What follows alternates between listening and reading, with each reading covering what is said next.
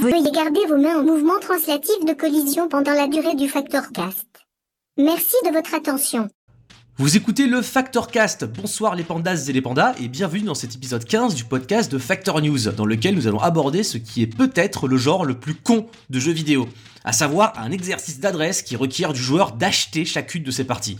Alors quand on le décrit comme ça, le jeu d'arcade, puisque c'est ça dont il s'agit, ça semble pas très profond. En tout cas, pas aussi profond que les poches des joueurs, puisque c'est grâce à l'arcade que le jeu vidéo est sorti des laboratoires des universités pour devenir une industrie lucrative et un loisir de masse. Ça s'est passé dans les années 1970, quand, lorsque Atari propose aux cafetiers des États-Unis de faire une petite place dans leurs établissements pour ce meuble TV bizarre avec le mot Pong marqué dessus.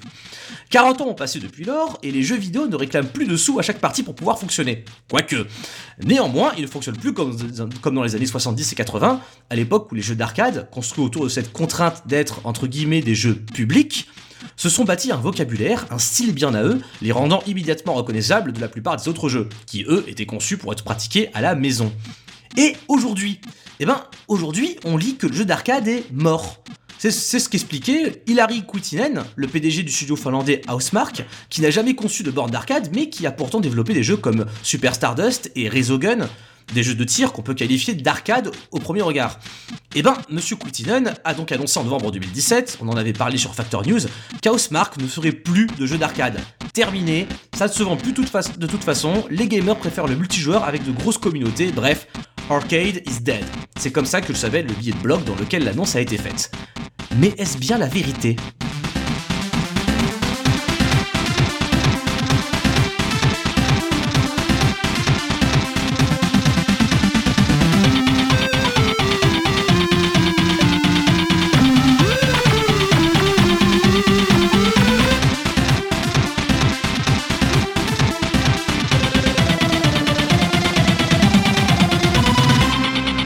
Développeur de Power Rumi un jeu de tir sorti très récemment et qui a l'air, vu d'ici, vachement typé arcade quand même, pense que l'arcade comme genre de jeu vidéo, c'est mort. Eh ben, nous l'avons invité à lui-même répondre à cette question. Bonsoir Ilunil.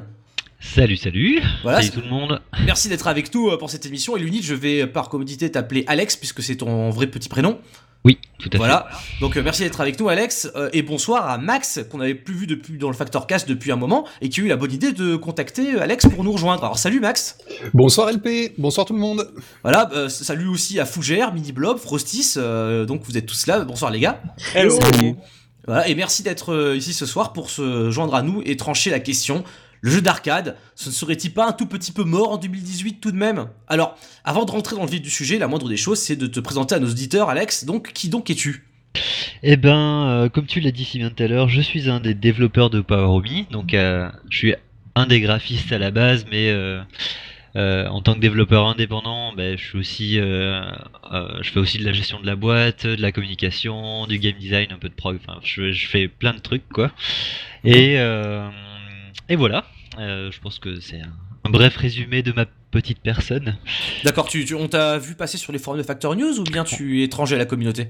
Euh, J'ai potentiellement posté quelques trucs sur le forum euh, et sinon je traîne euh, sur le Discord euh, de temps en temps quand j'ai du temps mais j'en ai pas beaucoup pour être honnête donc donc voilà donc on t'a pas jusqu'à présent nos auditeurs t'ont peut-être pas croisé dans les, les, les arcanes de Factor. Non probablement pas. les arcades les arcanes les arcades.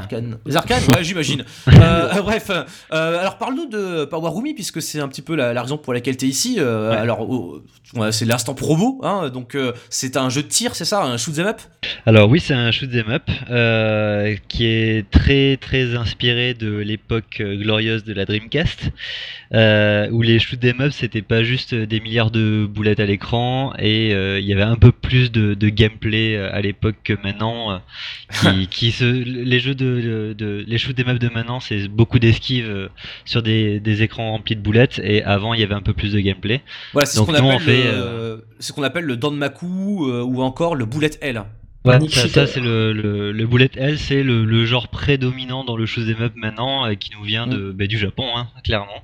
Voilà, bah, c'est pour ça Danmaku. Hein. Ouais, c'est ça.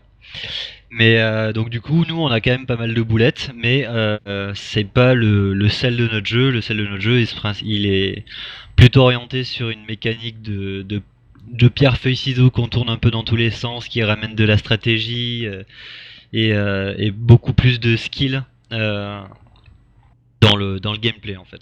D'accord. Quand tu me dis pierre feuille ciseaux, moi le premier truc que je pense en tant que mec qui a fait euh, de shoot up dans sa vie, c'est Ikaruga. Euh, Et c'est voilà, sur une Ikaruga. C'est ça, c'est ça. En gros, le, notre- nos, inspirances, nos inspirations euh, euh, majeures, c'est Ikaruga et Radiant Silvergun, donc qui sont, sont- ces ouais. deux titres euh, légendaires, quoi. Développé Euh, par le même studio, si je ne m'abuse. Ouais, par Treasure. Mhm. Et, et donc du coup, ben, nous, on a décidé un petit peu de faire notre Ikaruga ou- à nous, si on si on peut dire quelque chose comme ça. Et euh, et donc du coup, ouais, c'est on a essayé de, de trouver un gameplay qui avait jamais été utilisé dans le dans le jeu vidéo. Ikaruga, Mhm. c'est très binaire en fait. Il y a que deux couleurs. Ouais. On en a rajouté une autre, ce qui offre euh, en vrai une euh, complexité toute nouvelle et qui a jamais été exploitée dans aucun shoot up. Euh, donc du coup, c'est on a été les premiers à le faire et on est content parce que c'est vraiment un gameplay original sur un des plus vieux genres de jeux vidéo du monde. Voire même peut-être même le plus vieux, euh, si on compte pas Pong- si on compte pas Pong. Bah, c'est-à-dire, c'est effectivement, comme je disais en introduction de ce podcast, euh, le Mm. jeu d'arcade, c'est pas le tout premier euh, jeu vidéo existant, c'est pas la première forme de Mhm. jeu vidéo existante. hein, le, on est d'accord pour dire que les jeux vidéo euh, ont été euh, créés euh, sur les oscilloscopes et les ordinateurs des, Ouais. des facultés et des instituts de recherche militaire des États-Unis dans les années 40, 50. Euh, Je, je pense que je pense que euh, je pense que Douglas Alvest va pas se connecter à ce Discord pour me flageller.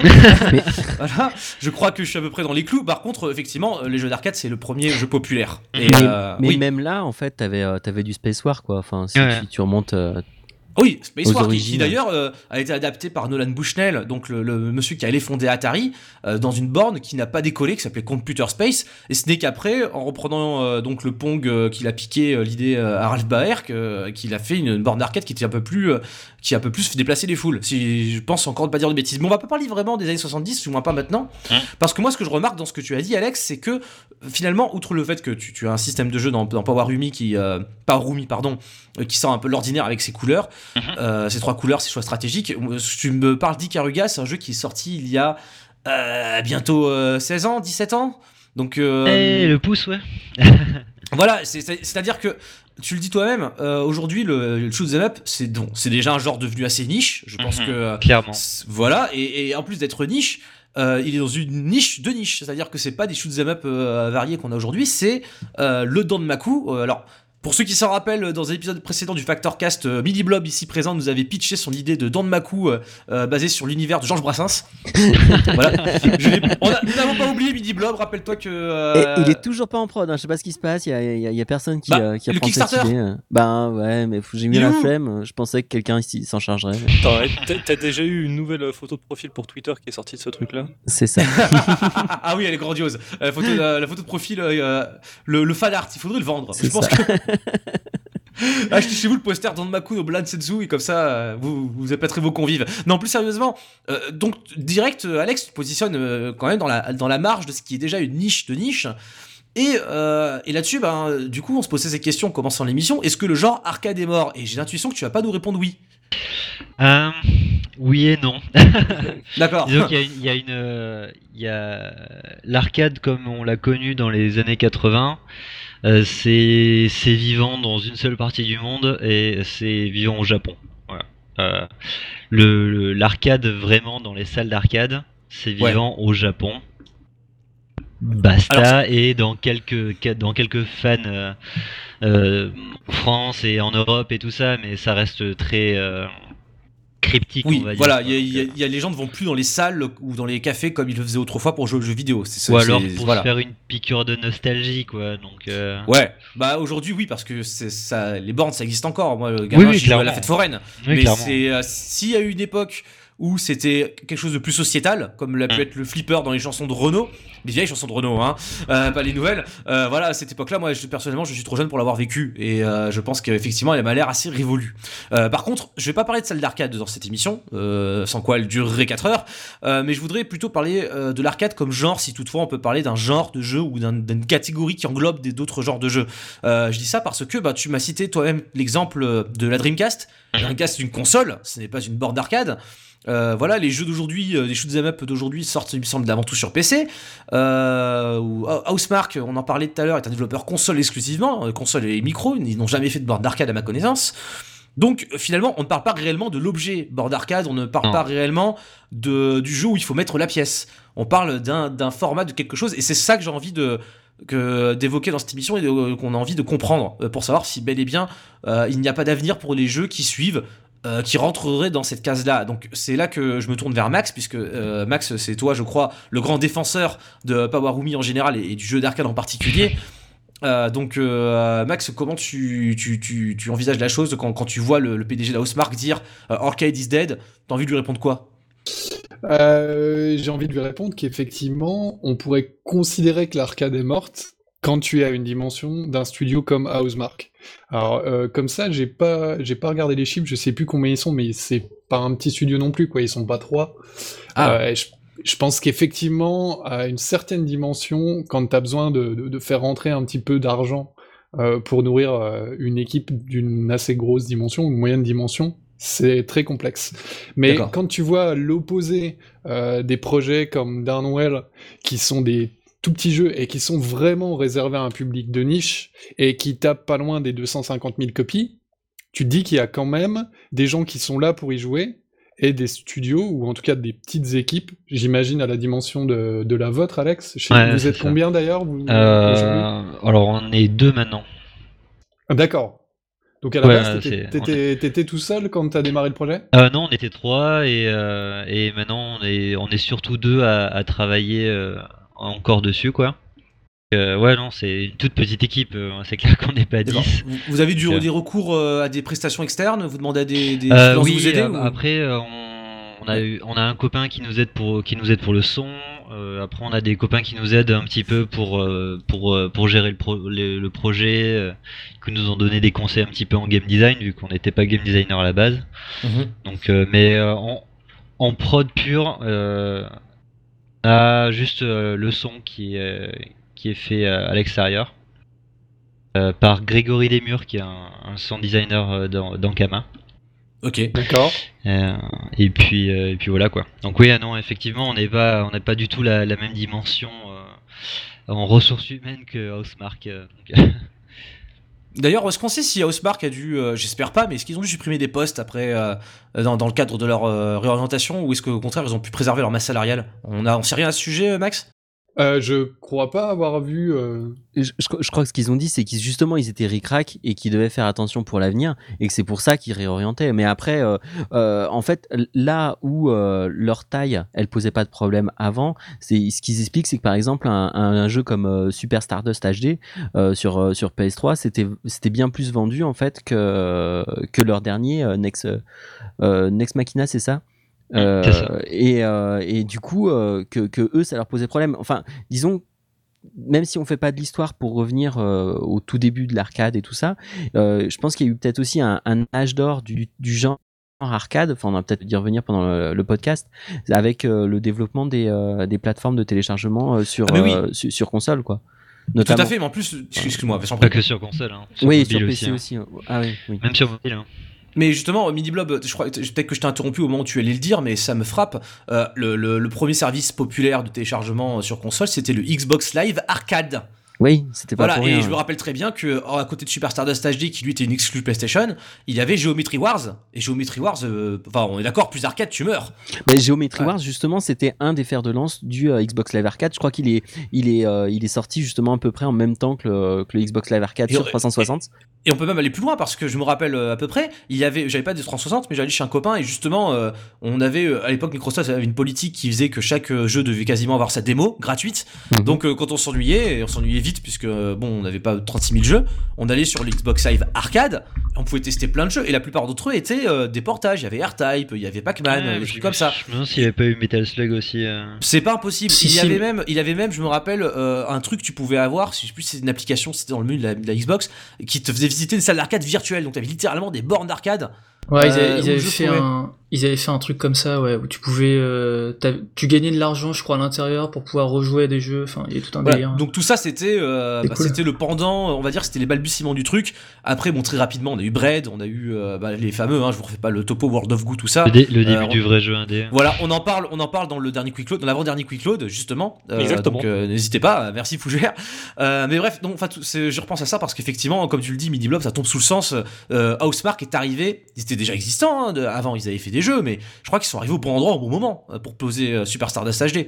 Voilà, mais justement, eux, ce qui, enfin, dans leur le, le billet à Arcade is Dead, ils reviennent sur euh, su- sur le fait, d'après eux, il y a eu une, euh, une modification en fait des, euh, des des habitudes des joueurs en fait, Mhm. et, euh, et c'est ça qui leur pose problème et c'est ça qui les amène aujourd'hui à, à changer. euh, Enfin, je, je sais pas si je coupais quelqu'un ou s'il y avait quelqu'un, mais euh, effectivement, le, le, leur, euh, le billet, il tourne beaucoup là-dessus, c'est-à-dire que, en fait, c'est, c'est, euh, enfin, le billet plus euh, l'interview qui a été donnée à Games Industry, c'est pour dire que euh, il y a eu, euh, il y a un gros problème pour eux, c'est, euh, clairement euh, les, offres qui sont liées aux abonnements. euh, Bon, alors là, ils parlent du, euh, PlayStation Plus, mais euh, du coup, enfin, on peut rentrer aussi le, le Xbox Live Gold dedans. C'est-à-dire, on rappelle, c'est des, offres qui, euh, qui, permettent, euh, une fois que tu payes ton abonnement pour avoir accès en fait au, online sur, euh, sur console, tu as des jeux gratuits en fait tous les mois.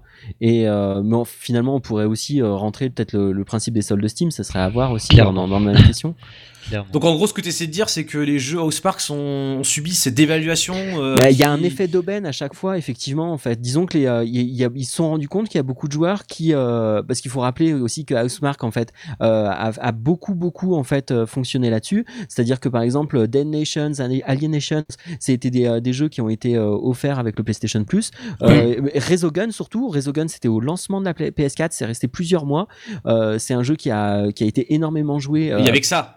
C'est bah, ouais, Oui. c'était Et c'est un- un ça, des titres du envoyait lancement, du en fait. bois aussi. Enfin, Oui, c'était, impressionnant. hein. À l'époque, ça, ça montrait euh, que la PS4, euh, c'était une vitrine technique hein, aussi pour la PS4, hein, mine de rien. Même si c'était un petit shmup, euh, genre ça, ça affichait des milliards de voxels à l'écran. ça envoyait du Ouais, bois. c'était, euh, c'est hyper impressionnant, Resogun. Ah, c'est tout, ça l'est toujours, oui. Et, euh, et après, il faut, faut bien se rendre compte euh, que, on parlait tout à l'heure de, de la taille des équipes, que entre Super Stardust, qui est sorti il y a quelques années, qui était plus ou moins un petit vaisseau qui tournait autour d'une planète ronde, et un jeu comme Nex Machina qui nécessite des environnements 3D énormes, des gros travails de shader, euh, euh, les équipes pour produire ça, c'est pas du tout la même chose. Euh, ça nécessite pas du tout le même budget non plus. Et pour assurer un seuil de rentabilité avec des jeux comme ça, qui sont produits avec des équipes de cette taille-là, c'est c'est pas non plus la même euh, la même histoire quoi. Donc euh, c'est vrai que c'est vrai que c'est compliqué dans, en 2018 de- d'a- d'assurer euh, d'assurer une, une team de je, je sais pas combien ils étaient mais je, je dirais une dizaine de personnes avec un jeu de niche quoi. Donc, euh, euh, ils sont. Alors, du coup, c'est bien que tu dis ça. Ils sont 50 en fait chez. euh, ouais, Housemarque. voilà, mais voilà, tu vois. Voilà, donc euh, 50 personnes pour faire des jeux de plus en plus complexes qui se vendent de moins en moins. Ça.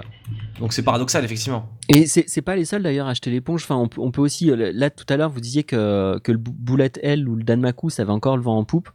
Euh, Enfin, l'un des studios quand même qui est un peu emblématique de ce Cave. genre-là, c'est c'est Ouais. Cave. Et Cave a arrêté les, euh, les jeux euh, console euh, et PC et maintenant plutôt des trucs mobiles quoi. Pourtant en fait c'était quand même un des un des fers de lance euh, euh, du genre quoi et Ouais. euh, et c'est vrai qu'ils ont lâché l'affaire, alors que bon, je, je, je sais pas exactement comment c'est passé, si c'est des- juste des raisons financières ou s'il y a eu des derrière des, des modifications. Je sais pas exactement comment comment s'est passé euh, le, le virement sur mobile, mais euh, clairement maintenant, euh, je crois que leur, leur dernier vrai euh, shmup, c'est euh, Donanpachi en fait, euh, Saidai Yojutsu. C'est ça Ouais, Ouais. ouais, ouais, Le ouais, dernier ouais. Donanpachi, je crois que c'est leur dernier, c'était en 2013. Et depuis, Mais après, euh, euh, Cave, euh, leur, leur, leur, euh, les shoot up, c'était, c'est juste une petite partie de leurs activités. Hein, donc, euh, et clairement, c'était pas le- leur revenu majeur.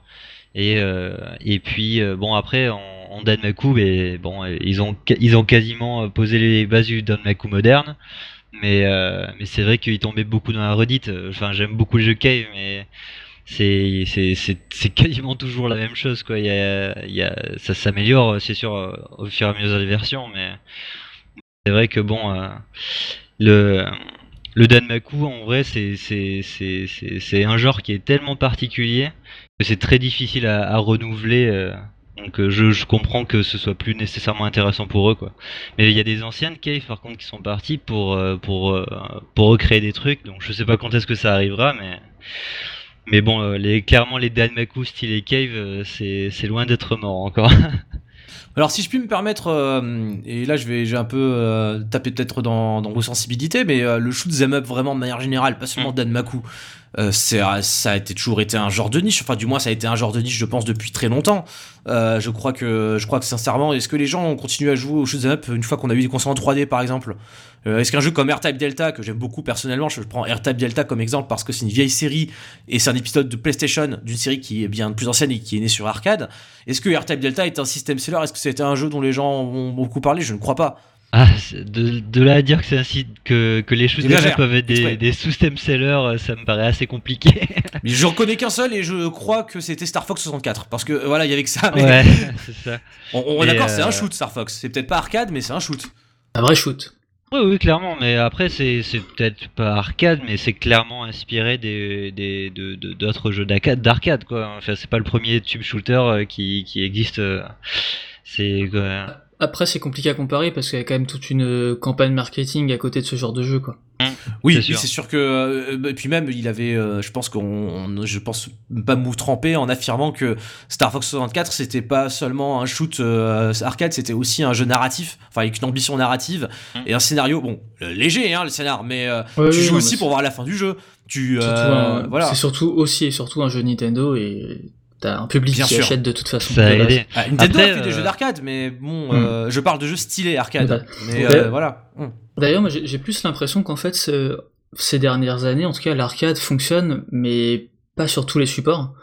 Euh, genre sur PS4 et Xbox One, euh, t'achètes pas une console comme ça pour jouer un petit shoot 'em up généralement. Clairement pas. Mais j'ai remarqué moi par contre que la, au niveau de la Switch, il y a euh, énormément de jeux d'arcade qui ressortent, bah, les jeux Neo Geo, par exemple, qui sont faits par euh, euh, j'ai le nom là, Hamster Corporation, et euh, ils ont quand même annoncé qu'ils ont fait un million de ventes Ah, c'est pas mal. hein. en, en même pas Oui, un. D'ailleurs, c'est épatant parce que moi, je pense à, j'ai une pensée pour les gens qui ont euh, claqué des thunes dans les jeux Neo Geo sur Wii. Putain, Ah oui, oui, voilà, et qui les reçoit. enfin, Genre Metal Slug, King of Fighter, Fatal Fury, ça reste de l'arcade, hein, c'est du combat ou du, euh, je sais pas, ou du Run de la and plateforme pour. ouais. euh, Run and voilà. gun, ouais.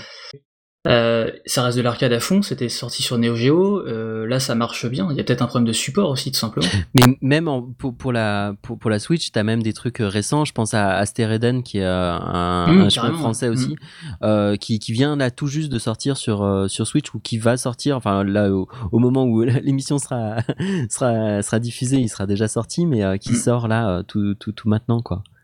Bah, c'est marrant parce que après, euh, il y a peut-être aussi un effet Switch qui qu'on peut comparer à l'effet euh, dont a bénéficié Housemark en sortant euh, Super Stardust sur PS3 et Resogun sur PS4. Genre, ouais, Il y a le fait de la plateforme aussi, le fait Ouais. qu'elle soit portable. Euh, Enfin, clairement, euh, nous, le, le nombre de, de, de gens en, salon et tout ça qui nous disaient mais mais sortez votre jeu sur euh, sur Switch, les, les c'est votre le, le type de jeu arcade en fait, c'est des parties qui sont destinées à être courtes parce que à, à l'époque, on était censé euh, bah, faire des, des petites parties courtes et pour faire payer le maximum le, le joueur en fait. Donc Oui, a- ça c'est des, des, des, des, des, des caractéristiques en fait qui se reportent sur le, le, le genre qui, qui hérite des jeux d'arcade aujourd'hui. Et euh, clairement, bah, les, les shoot 'em up, euh, les Meat Boy, euh, les Die and Retry, euh, les jeux vraiment hardcore et tout ça, c'est des jeux qui se portent extrêmement bien sur des consoles portables en fait. C'est c'est c'est c'est fait pour euh, c'est euh, faire et- euh, un level de Omelette ou Même sur, train. même sur mobile, hein. même Ouais, sur mobile sur au mobile, final, hein, il y a énormément de. de... Moi, c'est-à-dire, c'est les seuls jeux auxquels je joue, je crois, sur, sur mobile, c'est des trucs genre des shoots 'em up et des machins qui durent 3 minutes, et puis voilà quoi. bah, Voilà, on a ça. eu récemment euh, sur mobile, et je l'ai sur mon téléphone, euh, euh, Space Invaders versus Arkanoid. Oui, Et on, on fait pas plus arcade que ça là les enfants. C'est et en plus c'est un bon jeu. Hein. C'est euh, vous, si vous aimez Arkanoid et, ou- et si vous aimez Arkanoid parce que c'est vraiment en fait c'est. Sauf que le- la subtilité c'est que vous utilisez euh, la, palette pour renvoyer l- la balle, mais surtout les balles des aliens. Hmm. Donc c'est euh, le principe, c'est vraiment de, de bourriner. Vous avez un, un temps limite, donc c'est pas grave si vous prenez des balles da- dans le dos. Vous devez surtout euh, vider la carte avant un certain temps et utiliser les combos. C'est vraiment sympa. Je vous recommande. Euh, bref, euh, je, je m'égare, mais euh, oui, tu parlais de Downwell tout à l'heure, Max. Downwell, ça aussi, c'est un gros, euh, c'est un jeu mobile. hein. Enfin, c'est un jeu qui est aussi sur console et PC, mais Ouais. il, il fonctionne, il est conçu pour fonctionner aussi sur un écran tactile. Il se joue très bien sur son téléphone en mode portrait. Par contre, quand je lis des critiques de Downwell, que moi j'y ai joué, je le trouve très bien ce jeu-là, mais on parle pas de shoot 'em up ou d'arcade. Moi, je dis plutôt des mots à la mode comme roguelite, voilà, ou des trucs comme ça. tu vois, jeu indé. C'est, ça, pff, Plateforme. ouais. Roguelite, c'est euh, un truc en plus, quoi. C'est pas euh, le corps du jeu, quoi. Donc, euh, oui, j'ai que- l'impression que c'est en fait c'est parce que il y a une portion du public qui s'est habitué à ces termes-là ces derniers temps. Mais Downwell, il, il est vraiment dimensionné pour faire un run complet et c'est vraiment typiquement le format de l'arcade de l'époque, quoi, où euh, tu mets ta pièce, tu démarres le jeu, tu termines ton run, t'arrives à la fin du jeu, quoi. Oui, voilà, ce que, ce que les gens appellent permades aujourd'hui, si de rien, c'est juste plus de crédit. Mais justement, voilà, est-ce que c'est pas, c'est c'est pas le contraire? Est-ce que le, ce qu'on appelle roguelite ou roguelike, quelque part, est-ce que c'est pas aussi un héritage de l'arcade, quoi? Bah paradoxalement, euh, Rogue, c'est un jeu extrêmement PC. Hein. Enfin, Oui, t'as- mais- t'as- mais je vois ce que tu veux dire, parce que peut-être qu'à l'époque où Rogue euh, et, et ses, ses émules sont nés, euh, bah, il n'était pas concevable de faire un, un- un jeu où tu pouvais recommencer à mi-chemin. Je sais pas. euh. C'était en 80. Ouais, c'est c'est vieux 80, peu cher. Ouais, c'est pas vieux, vas-y. Genre Mais- Donkey Kong, il n'y avait pas encore Donkey Kong en 80.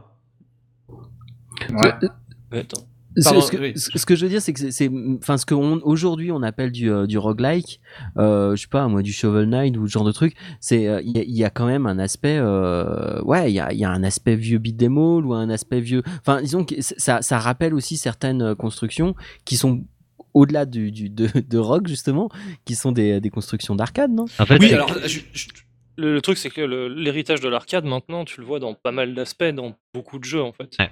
Tout ce qui va être euh, les jeux à scoring, c'est c'est de l'arcade pur et dur. Parce que tu voulais avoir ton, ton, ton nom en haut du tableau, là, c'est juste toi.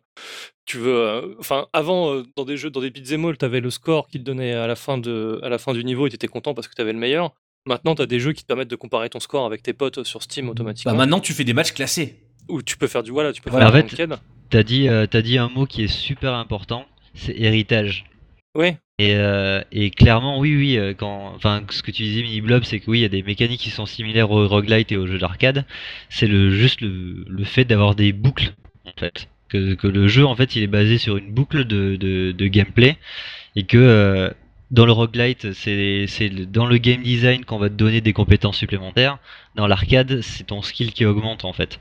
C'est là où on peut vraiment peut-être faire euh, une différence entre le- les jeux type arcade et les jeux euh, et les roguelites actuels, c'est que c'est ton, ton skill qui va augmenter par rapport euh, et pas ton stuff ou pas ton, ton set de, de features ou un truc comme ça, tu vois. Mais alors cette mutation de l'arcade finalement euh, ne sert-elle pas à, ben, à légitimer euh, ce qui était peut-être ce qui est peut-être des choses relativement dépassées en fin de compte? C'est-à-dire que dans, tu me parles de, du des roguelites par exemple. Donc un roguelite pour rappeler vite fait, parce que c'est un terme assez controversé et finalement galvaudé, euh, dans le cas de Downwell et dans le cas d'autres jeux qu'on qualifie de roguelite, on parle de jeux où, à l'issue de chaque niveau, il vous est proposé euh, de changer euh, une, une capacité du jeu à une upgrade, quoi, à choisir entre euh, plusieurs upgrades. En général, euh, c'est présélectionné au hasard. On vous en propose trois ou quatre, vous en choisissez une. Euh, c'est aussi comme ça que fonctionne un jeu que j'aime beaucoup qui s'appelle Nuclear Throne euh, et qui, pour le coup, je crois, est clairement revendiqué arcade. Euh, Vlambert, de manière générale, ce sont des gens qui aiment l'arcade. Bah, non, je pense pas. hein. Ah ouais Euh, ju- Justement, parce que je, je- en fait, depuis tout à l'heure, je suis pas d'accord avec ce que vous dites quand on parle du roguelite. Enfin, moi, quand on, par- quand, quand on parle d'héritier de l'arcade, je pense pas au, au roguelike ou au roguelite, je pense au, au Die and Retry et au Muzzle Core. Parce Pareil. que c'est, euh, à mon avis, c'est le genre qui a le plus raffiné le, ce, dont, ce que disait Alex, c'est-à-dire la boucle de gameplay qui est née avec les, les bandes d'arcade, dans le sens où, euh, à l'époque, il fallait que tu il fallait que tu meurs pour remettre une pièce, mais que tu puisses le finir quand même, tu vois. Il fallait qu'il te propose un objectif, que tu aies une fin, euh, que, tu puisses atteindre pour avoir l'envie de remettre la pièce, justement. Oui, mais alors justement, tu parles de Die Retry. Euh, bon, pour, pour, bien cerner de quoi on parle, on parle de genre de jeu où euh, il se passe quelque chose qui te tue et que tu dois apprendre euh, à chaque fois que tu meurs sur cet objet comment le contourner. Il y a une solution, c'est un, puzzle quoi en fait. C'est un problème et il faut trouver la solution pour pas que tu meurs à chaque fois. Oui, mais euh, oui, c'est pour ça que j'ai dit Mazocor derrière. euh, c'est le, genre encore plus orienté. tu vas mourir, mais toutes les, toutes les secondes, parce que il faut que tu enchaînes des séries de mouvements. Donc, quand je dis ça, je, pense à Super Meat Boy par exemple ou The End is Night. Il faut que tu enchaînes des séries de mouvements précis pour réussir à résoudre ton puzzle.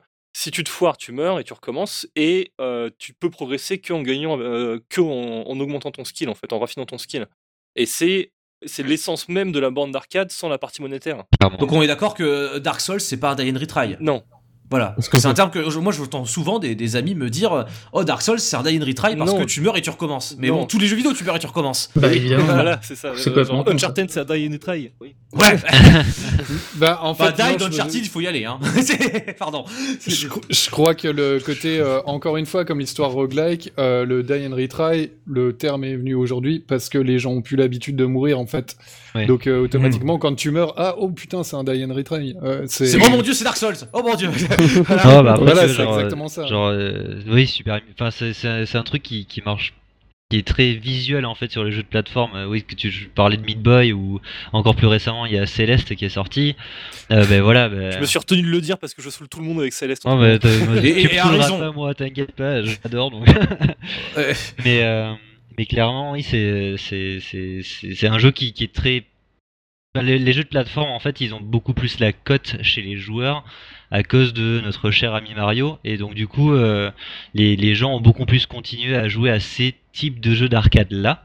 Euh, mais après, oui, des, des types de jeux d'arcade, il y en a, il y en a, il y en avait, il y en a plein d'autres en fait. Qui, des, Ouais. qui- en fait, c'est les, les, les, le corps des, des, des, des jeux vidéo actuels en fait, ils se retrouvent dans les jeux dans les types originaux de jeux d'arcade de l'époque quoi. T'as Ah bah la plateforme, il y a le shoot, Bah, même les jeux de course. Même, même la- les jeux Oui, de même course. les euh, Voilà. course, effectivement. ouais. Mais justement, on va en parler parce que euh, je pense qu'il faut distinguer. euh, vous me direz, vous êtes d'accord parce que comme ça, je pourrais un peu classer le truc.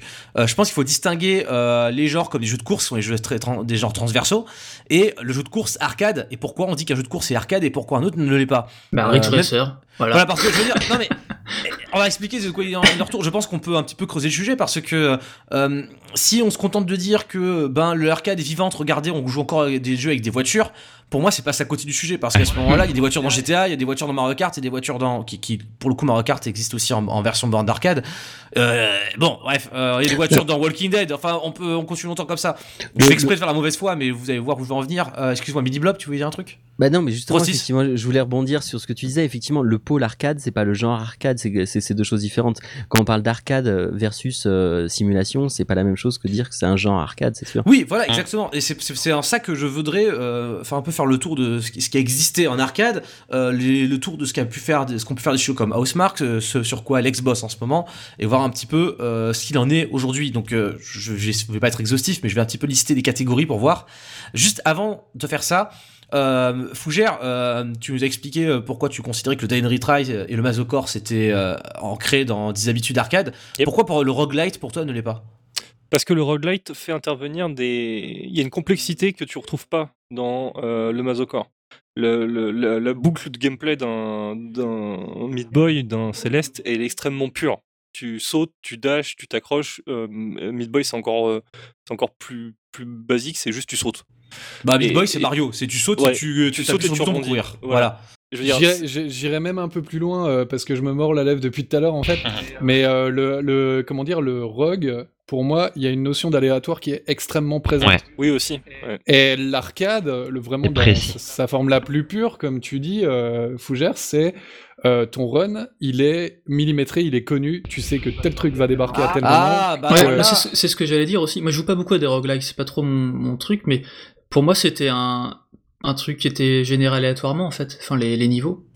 Bah, en fait, il y a roguelite et roguelite. Euh, je parle pas de roguelike, euh, mais il y, a- il y a plusieurs variantes. Voilà, on parlait ouais. de Donwell. Euh, franchement, Donwell, bien qu'il soit techniquement, et on le voit, généré aléatoirement au fur et à mesure, euh, c'est, on reste dans certains clous. Donwell reste euh, un jeu de plateforme. Je veux dire, il y a rarement, je me suis dit, là où la, confi- la configuration de ce niveau est vraiment trop abusée, je vais recharger la partie, ou alors, j'ai, voilà. Je sais pas ce que vous en pensez vous autres, mais pour moi, Donwell, il a quand même ce côté, ça change, mais on reste dans terrain connu. Il y a des jeux qui changent beaucoup plus radicalement d'une partie sur l'autre. Ah, mais du coup, c'est Bah, pas de l'arcade. hein. Nuclear Throne, par exemple, change radicalement d'une partie sur l'autre. Ouais, mais Oui. de, de l'arcade, pour moi, c'est tout le temps, tout le temps, tout le temps, tout le temps le même truc. Je je Enfin, tu, joues à, ça, tu joues la Galaxian ou des machins comme ça. Enfin, quand je jouais euh, quand j'étais gamin, c'est, je savais exactement où est-ce que la boulette elle allait arriver parce ça. que je sais que c'est à ce niveau-là. En fait, Donc du temps du parkourisme quoi. le- le- Ouais, tu, ouais. tu vois, le, le- imagine, imagine euh, Ikaruga, mais avec des ennemis qui apparaissent aléatoirement. C'est impossible. Eh ben, elle, c'est pas dur, Cinemora. Et je, j'ai, euh, je respecte à mort le studio qui l'a fait parce que j'aime beaucoup les, l'équipe. Donc Cinemora Mais, de euh, Grasshopper Manufacture. Hein.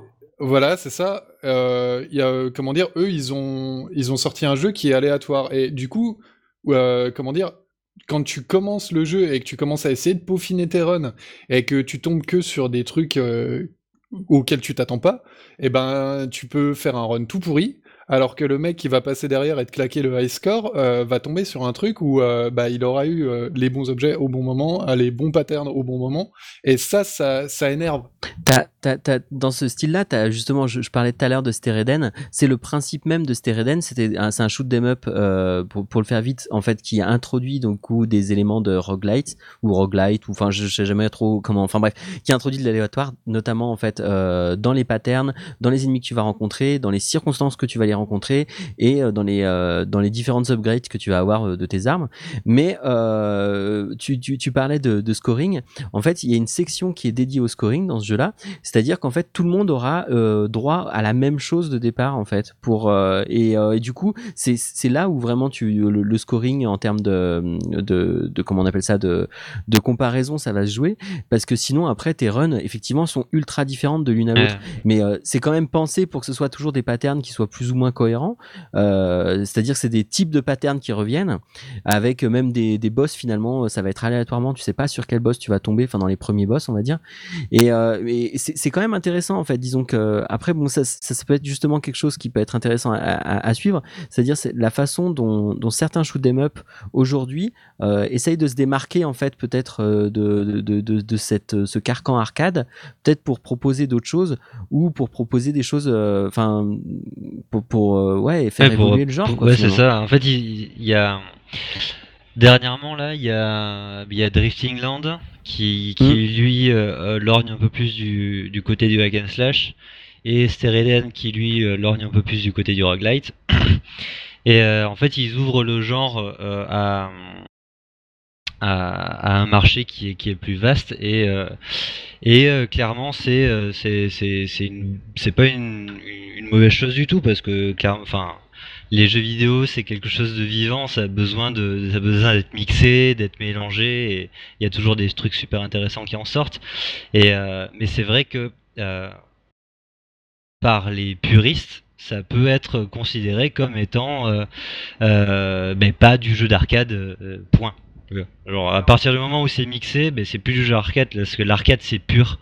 Je sais plus qui Ouais, est-ce qui alors, disait ça tout c'est à l'heure. Bah, c'était euh, Fougère qui avait démarré sur l'idée et puis moi qui avais euh, repris. Mais pour le coup, j'aime beaucoup Drifting Lands, Mhm. même s'il y a la partie euh, aléatoire dedans. Et quand je disais ça pour Cinemora juste avant, Ouais. ça n'empêche pas que j'aime beaucoup les Ah jeux. C'est hein. juste que je vais plutôt revenir sur un Thunder, Force 4 ou sur un Zollner X2 quand j'ai envie de, de remonter mon score. Parce que je sais très bien que sur un jeu aléatoire, euh, tu peux très bien avoir une surprise qui est, bah, pff, putain, ça fait 15 runs que j'essaye. Mais ça, pour moi, ça reste, euh, Drifting Lands ou Cinemora reste des jeux arcade parce que l'essence du jeu est quand même majoritairement basée sur Après, après, il, il, enfin, les développeurs en parlent, euh, enfin, pour Drifting Land, ils en parlent quand même qu'en étant un hack and slash shoot 'em up. hein. C'est à la base, c'est hack and slash, hein, quand même. Leur truc. Tout à fait, tout à fait. Ils disent pas trop trop arcade, en fait, c'est vraiment hack and slash shoot 'em up, quoi. Parce que t'as un système de loot qui est quand même super important. Ouais. Ouais, ouais, ouais, c'est hyper C'est important. pas parce qu'à partir du moment où il y a des mécaniques qui sont tirées d'un genre, ça en fait pas pour un- autant un jeu du genre. Tu vois, est-ce qu'on peut pas dire que Oui. Nier, Auto- Nier Automata c'est un shoot 'em up parce que il y a une il y a beaucoup beaucoup beaucoup de, de choses qui sont du, du shoot 'em up quoi. Il y a des boulettes même en 3D. euh, euh, il y, a, il y a des passages shoot 'em up clairement assumés, euh, mais on peut pas franchement dire que c'est un shoot 'em up. Par contre, c'est clairement inspiré et ça utilise beaucoup de ces mécaniques. Mais euh, ça en fait Mm. un shoot 'em up pour autant, tu vois. Donc, euh, Mais, mais sur cette question d'ouverture, de moi, du coup, dosage. à, À- Alex, j'avais une question à te poser Mhm. par rapport à Powerumi. C'est euh, est-ce que du coup il y, a- il y a certains passages de Powerumi, je pense notamment, tu sais, au boss où tu dois, euh, enfin, tu dois jongler avec les différentes mécaniques du jeu. Ouais. Est-ce que ça c'était pensé comme une ouverture justement?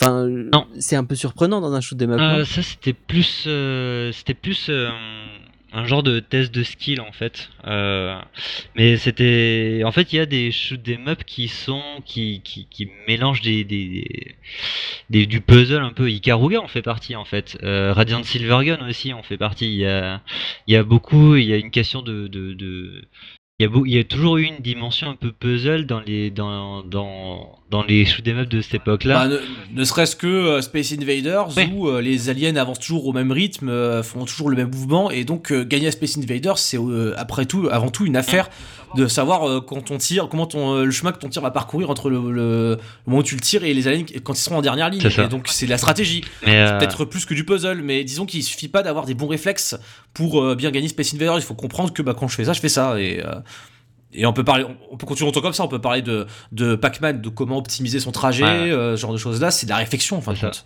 Mais euh, tu vois, même Ikaruga qui. euh, Enfin, quand, quand on parle d'Ikaruga, les gens disent Ah oui, c'est le shoot'em up où on peut changer de blanc à noir. Mais en vrai, le, le, ça c'est le, c'est la, la, la couche de base de Ikaruga, d'accord, c'est ça. Mais au fond d'Ikaruga, le système de scoring, il est, il est clairement, c'est c'est un puzzle game en fait. Il faut, il faut bien enchaîner, euh, euh, genre, euh, il faut faire des, des, ch- des chains et pas les briser. Et pour arriver à faire des chains, euh, Les chains, c'est abusé, c'est un des trucs les plus durs ah ouais, mais c'est jeu, complètement en fou. fait. Mais, mais c'est en fait, c'est le jeu Ikaruga, c'est ça en fait. C'est le vrai Ikaruga en fait. Parce que dans Ikaruga, quand ton vaisseau est blanc Mm. et que tu tires sur des noirs, il- c'est plus difficile de les tuer que des ennemis blancs, ou l'inverse. C'est plus facile de tuer les ennemis noirs que les ennemis blancs. C'est ça, quand tu tires Si tu avec tires la du- couleur opposée, c'est plus facile à tuer. Mais il rapporte autant de points? Euh, en fait, ce qui, ce qui est important à faire, c'est de enchaîner 3 blancs, 3 noirs, 3 blancs, 3 noirs, 3 blancs, 3 noirs. C'est quand, quand tu Et c'est ça qui est dur. Et c'est ça qui est très très dur en fait dans Ikaruga. Au début, tu peux tirer sur n'importe quoi, t'occuper juste de, de ta couleur et ça va quoi. Mais euh, après, tu peux aussi, euh, voilà, je veux dire, un shoot 'em up, euh, je pense que tu peux jouer pour le score, et puis en, en premier ouais, euh, rapport, ça consiste à y jouer pour aller à la fin, pour survivre. Et après, tu te dis, tiens, je vais faire du score. Moi, je sais que quand je jouais à R-Type, je, voulais surtout survivre. Ouais. Après, je me suis dit, tiens, ce serait marrant si j'essaie de tuer tout le monde, mais waouh! Et du coup, ouais, pour, pour répondre à ta question, Miniblob, c'est enfin le ce, ce boss là où euh, on change le, enfin on teste un petit peu le joueur sur sa connaissance du jeu.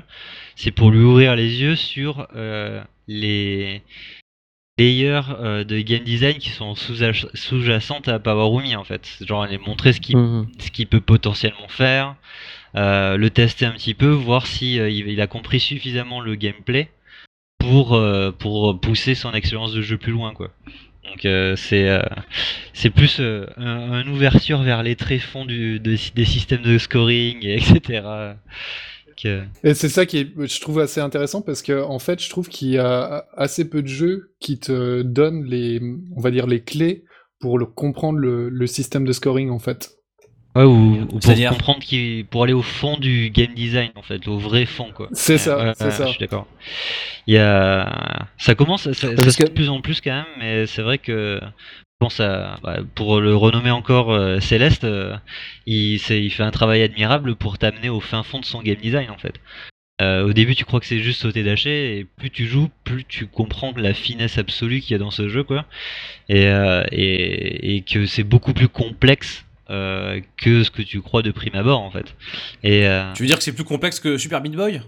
Ah bah oui. ouais, carrément. ouais. J'ai fait le début de Céleste. euh, J'ai constaté qu'effectivement, il y avait du saut, du dash et, C'est euh, et des c'est ascenseurs. plus mais, complexe euh, que Super Meat Boy, beaucoup plus. D'accord.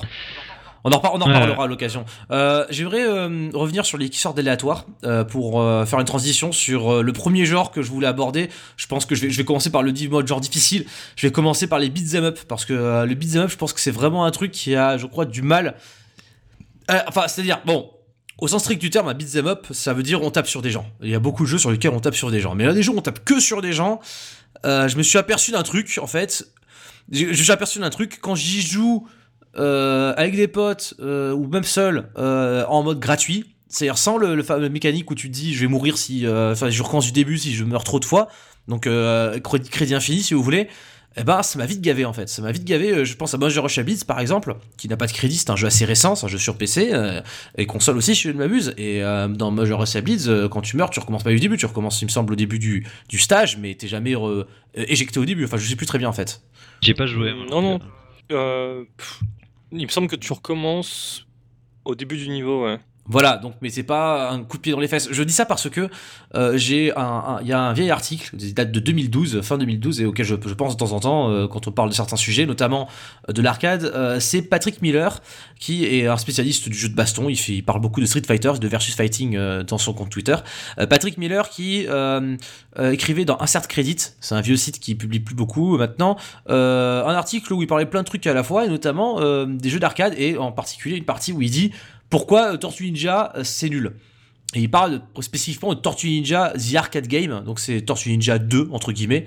Euh, sur la, sur la, pour ceux qui ont joué sur NES, c'est Tortue Ninja 2. Euh, pour ceux qui ont joué sur une borne, c'est Tortue Ninja, le jeu d'arcade. Voilà. Et euh, donc le mec va chez des potes, il trouve une borne d'arcade Tortue Ninja et il joue en mode gratuit. Donc pas besoin de mettre de pièces, il va juste, ils vont juste poncer le jeu. Et ils au bout d'un moment, ils se sont dit, c'est vraiment nul. Et je vais vous paraphraser ce que dit le Patrick Miller. Oh, ça nous amusait au début parce qu'on était trois hommes adultes avec des bières qui jouaient à, à Tortue Ninja, jusqu'à ce qu'on arrive au premier boss. Et euh, le premier boss, euh, ni lui ni les autres d'ailleurs, les boss n'avaient de pattern qu'on pouvait distinguer, euh, dont, on pouvait tirer avantage. Ils n'avaient aucun individuel qui allait vous faire une attaque, ils ne télégraphiaient pas leurs attaques. Bref, en gros, le message était clair. Quand tu arrives à à un boss, tu dois prendre des dégâts, beaucoup de dégâts, et tu vas probablement se prendre tellement de dégâts que tu vas devoir remettre une pièce dans la machine. Donc euh, le mec dit, il y a 15 ans, j'aurais trouvé ça euh, dur et j'aurais mis une pièce, ou peut-être que j'aurais trouvé ça trop dur et je serais allé jouer à un autre jeu. Parce que euh, ce qui le précise entre, entre parenthèses, c'est ce qu'on appelle le squeeze dans le game design moderne apparemment. Donc c'est donc le passage du squeeze, c'est le moment où on t'a tellement serré que tu, tu arrêtes le jeu et du coup tu as une vente perdue. Voilà et donc le mec dit à 15 ans j'aurais fait ça. Aujourd'hui quand j'y joue, je, je- je dis juste allez vous faire foutre, vous voulez juste me prendre mon fric et je serais parti. Et, euh, et donc le mec pense que euh, il peut pas savoir si c'est vrai, faux, euh, fait exprès, pas fait exprès, parce que bah il- voilà, c'est un vieux jeu, on n'en sait rien. Mais ce qu'il pense, ce qu'il sait, c'est que les jeux d'arcade de cette époque-là, ils étaient conçus pour avoir un, taux de turnover élevé.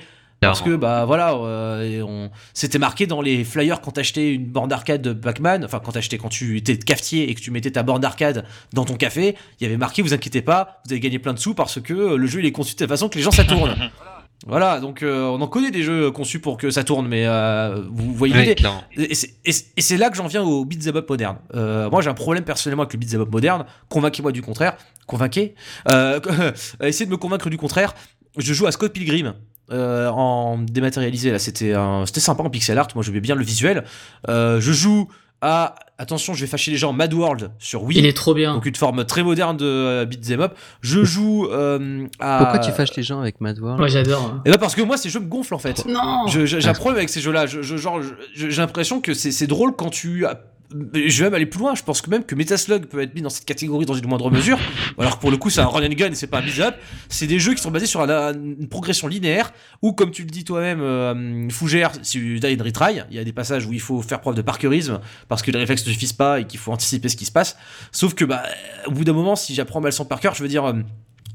euh, euh, comment dire, Super Meat Boy euh, aussi et fonctionne sur ce principe-là, mais j'ai l'impression qu'il y a des genres de jeux, notamment le beat'em up, où ça suffit plus à soi-même parce que y a- il y a- au bout d'un moment, si t'appuies sur euh, alternativement sur triangle et sur euh, carré pour euh, C'est taper un- en l'air et c'est taper en bas. peut-être juste un genre de jeu que t'aimes pas, hein, simplement. C'est Ah. juste taper sur des gens.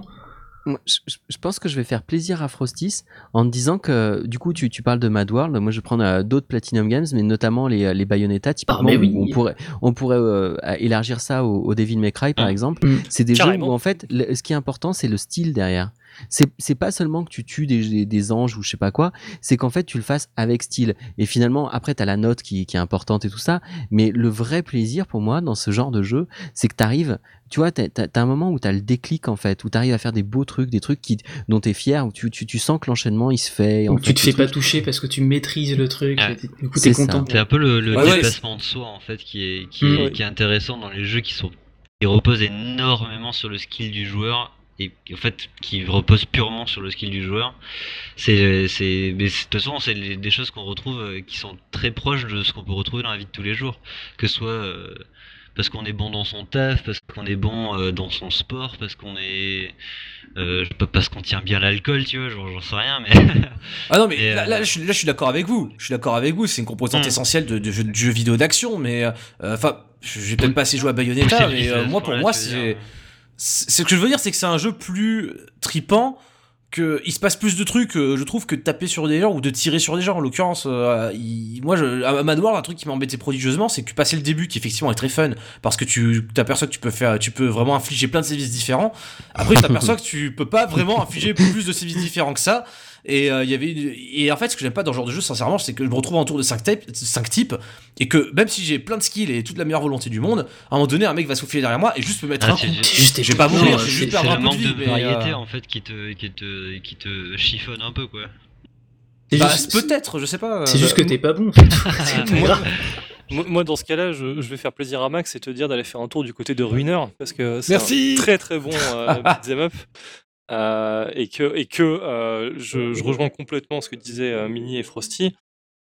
C'est clair que dans ce jeu-là, c'est pas le, le- le- finalement le, gameplay et le fait d'aller tabasser des mecs, que ça te plaise ou que ça te plaise pas, c'est pas l'intérêt qu'il y a. C'est vraiment dans la DA, dans l'univers, dans la bande son. Enfin, t'es, typiquement Ruiner, c'est c'est c'est ju- c'est juste un gros trip psy- psychédélique parfois quoi. Mais Fury aussi, qui est comme ça aussi. Fury C'est aussi. très. T'as du Ah, Carpenter on Brut est- derrière, donc forcément, On déjà. est dans, le- t'es- dans du boss run, euh, c'est un exercice assez particulier aussi, Ouais, Fury, ça euh, reste, je dirais, euh, du shoot et ouais. Ça reste un, jeu- un, un jeu d'arcade. Moi, ça sortirait sur une bande d'arcade, ça me Euh, choquerait pas du non tout, quoi.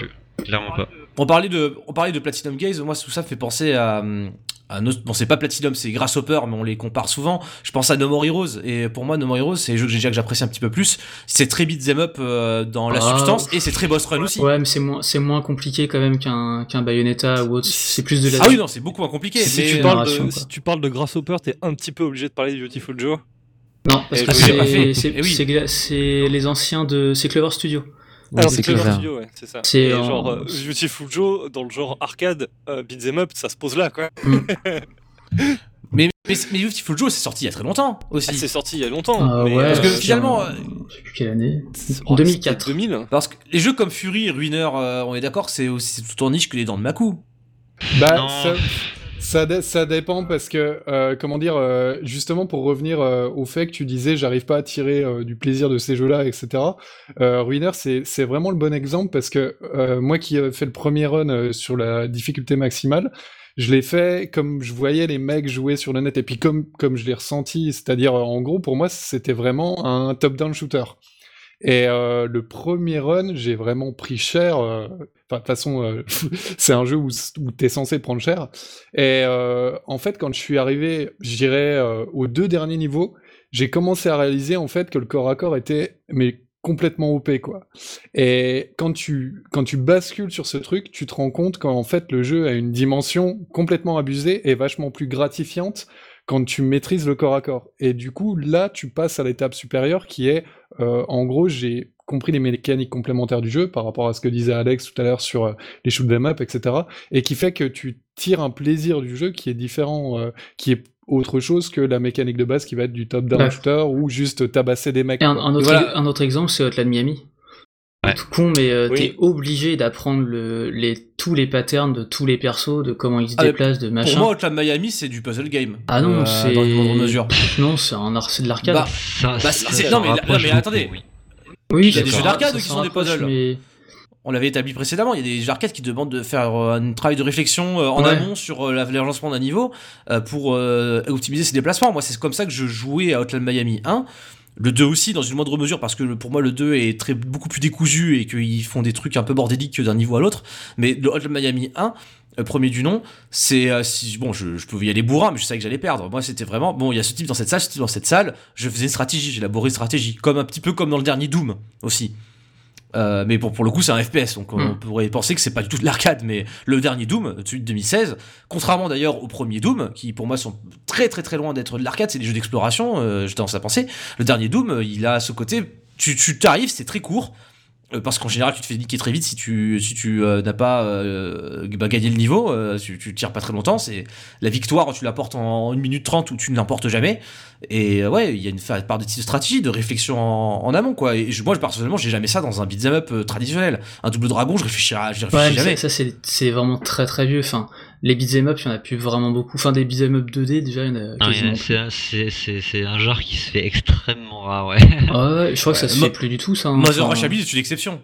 Enfin, Oui, Ouais. Ouais, mais- c'est le même, premier les mecs qui, même, les mecs qui l'ont fait, euh, The Cartel, ils, ils disent bien que. euh, le- comment dire Genre, ils voulaient faire un jeu, un hommage à Double Dragon, à Street of Rage et euh, ce genre de, ce genre de jeu, mais qu'ils se sont bien rendus compte qu'ils pouvaient absolument pas sortir un truc pareil. Je veux dire, ça, ça serait jamais passé. Il, fallait, il y a toute la mécanique euh, de, euh, de drogue, il y a euh, les différents drogues que tu peux débloquer, il y a les différents personnages que tu peux utiliser. et l'esthétique, qui il y a l'esthétique, énormément. il y a l'histoire.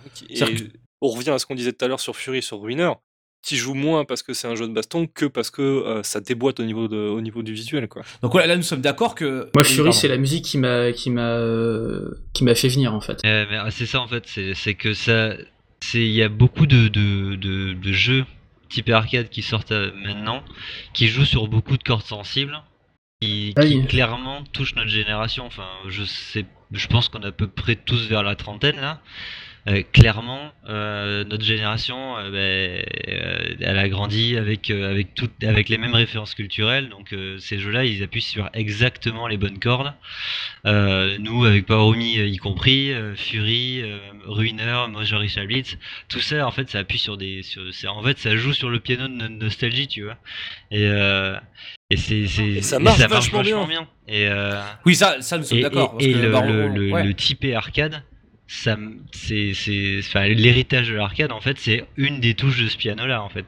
Genre, euh, le fait de mettre une, un côté shoot 'em up dans un jeu, ou, euh, ou de mettre un, un côté beat 'em up, euh, tu vois, genre, c'est, c'est vraiment, ça nous fait, ça nous rappelle notre, nos, nos 10 ans, tu vois, ou nos 15 ans.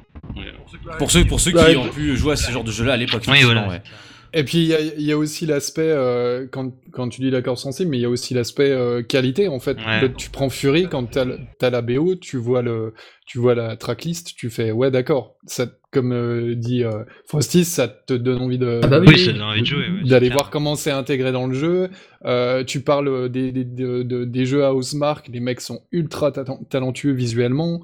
Euh, t'as as plein d'aspects en fait aussi de, en termes de qualité qui t'attirent vers ces jeux-là. Et, d'ailleurs, tu parlais de nostalgie. Enfin, moi, c'est une des questions que je me posais sur euh, sur. La, la, la BO, enfin, il y a, eu des relents. Des fois, je me suis même demandé si ça ça m'a fait penser à pas seulement des jeux d'arcade, ça m'a fait penser carrément à des euh, à des euh, euh, à, à des, des jeux de flipper en fait. Euh, je sais pas si à quel point c'était voulu, si tu le sais, ou si, euh, Euh, c'est juste moi qui ai trippé tout seul. Alors, jeux flipper, alors, clairement, c'était euh, pas intentionnel. Euh, après, Ouais. par contre, il y, a des- il y, y, a des- il y a des moments où il y a un peu de Indiana Jones euh, dedans, il y a du John Ouais. Williams, des trucs comme ça, tu vois, genre. Mais de toute façon, tout le jeu, il est blindé de références aux années 90, hein, donc euh, c'est, il y a du Stargate, euh, il y a du Indiana Jones, il y a du, il y a du Dune, il y a, tu vois, Ouais, donc, donc ça parle clairement à des gens qui ont 30 ans. mais quoi. voilà, c'est ça. Pas, quoi. euh, ceux qui savent, ceux pas savent ce que c'est un verre des sables, ben oui, il y a le, dé- le, le, il y a Mhm. un des boss du jeu, ben bon, ils vont se dire ouais, ok, d'accord, c'est un serpent mécanique, mais bon, euh, clairement, euh, j'ai, si, si t'as lu d'une, tu fais oh trop bien, ils ont mis un verre des sables. Quoi. Mais, mais au final, Mais- la, nostalgie, c'est un aspect qui, qui, qui compte parce qu'il permet de- d'empêcher le jeu d'être vraiment complètement enfermé dans une niche. Mm. ça l'ouvre paradoxalement à des gens euh, qui euh, pour- ne seraient pas forcément tentés d'y retoucher, ça leur évoquait pas quelque chose de passé. Euh, par contre, pour, euh, enfin, je fais le mec de mauvaise foi hein, depuis tout à l'heure, vous l'aurez deviné, mais euh, moi, ça me, ça, ça, ça- ça me conforte dans l'hypothèse que j'avais avancée plus tôt dans cette émission, à savoir que il y a peut-être des façons de faire des jeux comme on les faisait en arcade qui euh, sont surranés et qui ont été dilués dans des jeux plus modernes, dans des contextes plus modernes, donc avec un accent mis sur le scénario, sur la musique, sur euh, des autres aspects, sur le, le méta, ce que vous voulez, et qui permettent à des jeux comme Fury d'être plus digestes que ne l'était un Double Dragon. oui, Voilà, oui, Mais non, justement, tu, tu, tu donnes l'exemple de Double Dragon, c'est marrant parce que tu sais qu'il y a un Double Dragon qui est sorti très le récemment. néon. Oui, il Euh, a l'air affreux. Et il a l'air affreux, ouais. Ouais, il est naze. Il, il est vraiment naze. J'ai Ouais, testé, mais c'est vraiment pas bon. C'est Arc System Works en plus qui s'en est chargé, donc qui, qui bon, il s'occupe d'habitude de- d'un autre pan de l'arcade qui est plutôt le jeu de baston. Oui, alors on en parlera euh, à la fin de ça, d'ailleurs, le versus fighting. Mais euh, oui, tout à fait. Arc Works, on dirait qu'ils ont, ils ont pas, sont pas foulés, quoi. C'est un jeu de commande, ce truc. Double Dragon 4. Bah, euh, sincèrement, je sais pas d'où ça sort. Effectivement, moi, j'y ai pas touché non plus. Ça avait l'air vraiment un, un peu naze pour le coup. C'est c'est le mauvais côté de la nostalgie, on va dire. Déjà que celui d'avant, Double Dragon Néon, je voyais les graphismes, j'étais genre, ouais, Bah, ça, pas porte- joué, ça hein, portait mais- bien son nom, c'était Néon. voilà, Voilà. génial. Et Double Dragon 4, alors au premier abord, c'est 8 bits, hein, donc c'est mignon, tu vois, Ouais, c'est 8 ouais, bits mais colorés. Mais, C'est c'est pas bon en fait. Bah parce que c'est exactement tout ce que j'aime pas en Double Dragon. T'as un type qui arrive comme ça, il te, il te chope dans le nez, puis c'est tout mou Mhm. et machin. Enfin, je. Mais euh, tu vois, c'est, c'est, c'est, ce que tu dis, c'est vrai, et euh, ça prouve que, euh, comment dire, le, le jeu d'arcade maintenant, comme les euh, Ruiner et Fury, parce qu'on l'utilise comme exemple depuis tout à l'heure, eux, ils ont compris que la plus-value qu'ils pouvaient apporter sur ce jeu, sur ce type de jeu, donc le beat'em up en 3D, c'était sur à côté le gameplay en fait, parce que techniquement, vu que c'est un type de jeu qui existe depuis super longtemps, les mecs, ils ont à peu près compris comment ça fonctionnait et ils arrivent à le faire à peu près correctement, tu vois. Genre, euh, tu t'auras pas trop de mal à copier un Tetris. Oui, voilà. Ah, Mm. après, c'est Tetris si sexy en coupes- 2018, tu vois. Euh, Voilà, euh, genre, euh, copie Tetris en 2018, euh, bah, personne va vouloir y acheter. Par contre, si tu arrives à trouver l'idée de génie qui fait que visuellement ou au niveau de la musique, ou Tetris alors avec DS. un, un- un- voilà, un, petit truc, un petit truc à côté, Puyo ça, Puyo Tetris. ça Voilà. rajoute quelque chose à l'expérience. Tetris attaque. Tu vas, tu vas en vendre des, tu vas en vendre des camions parce Voilà. que Mm. tout le monde a joué à Tetris. Ah, c'est ça. Bah après, c'est rigolo parce que le mec qui, est- qui, qui n'est pas arrivé à faire euh, du, du le, le- le tueur de Tetris, c'est le créateur de Tetris.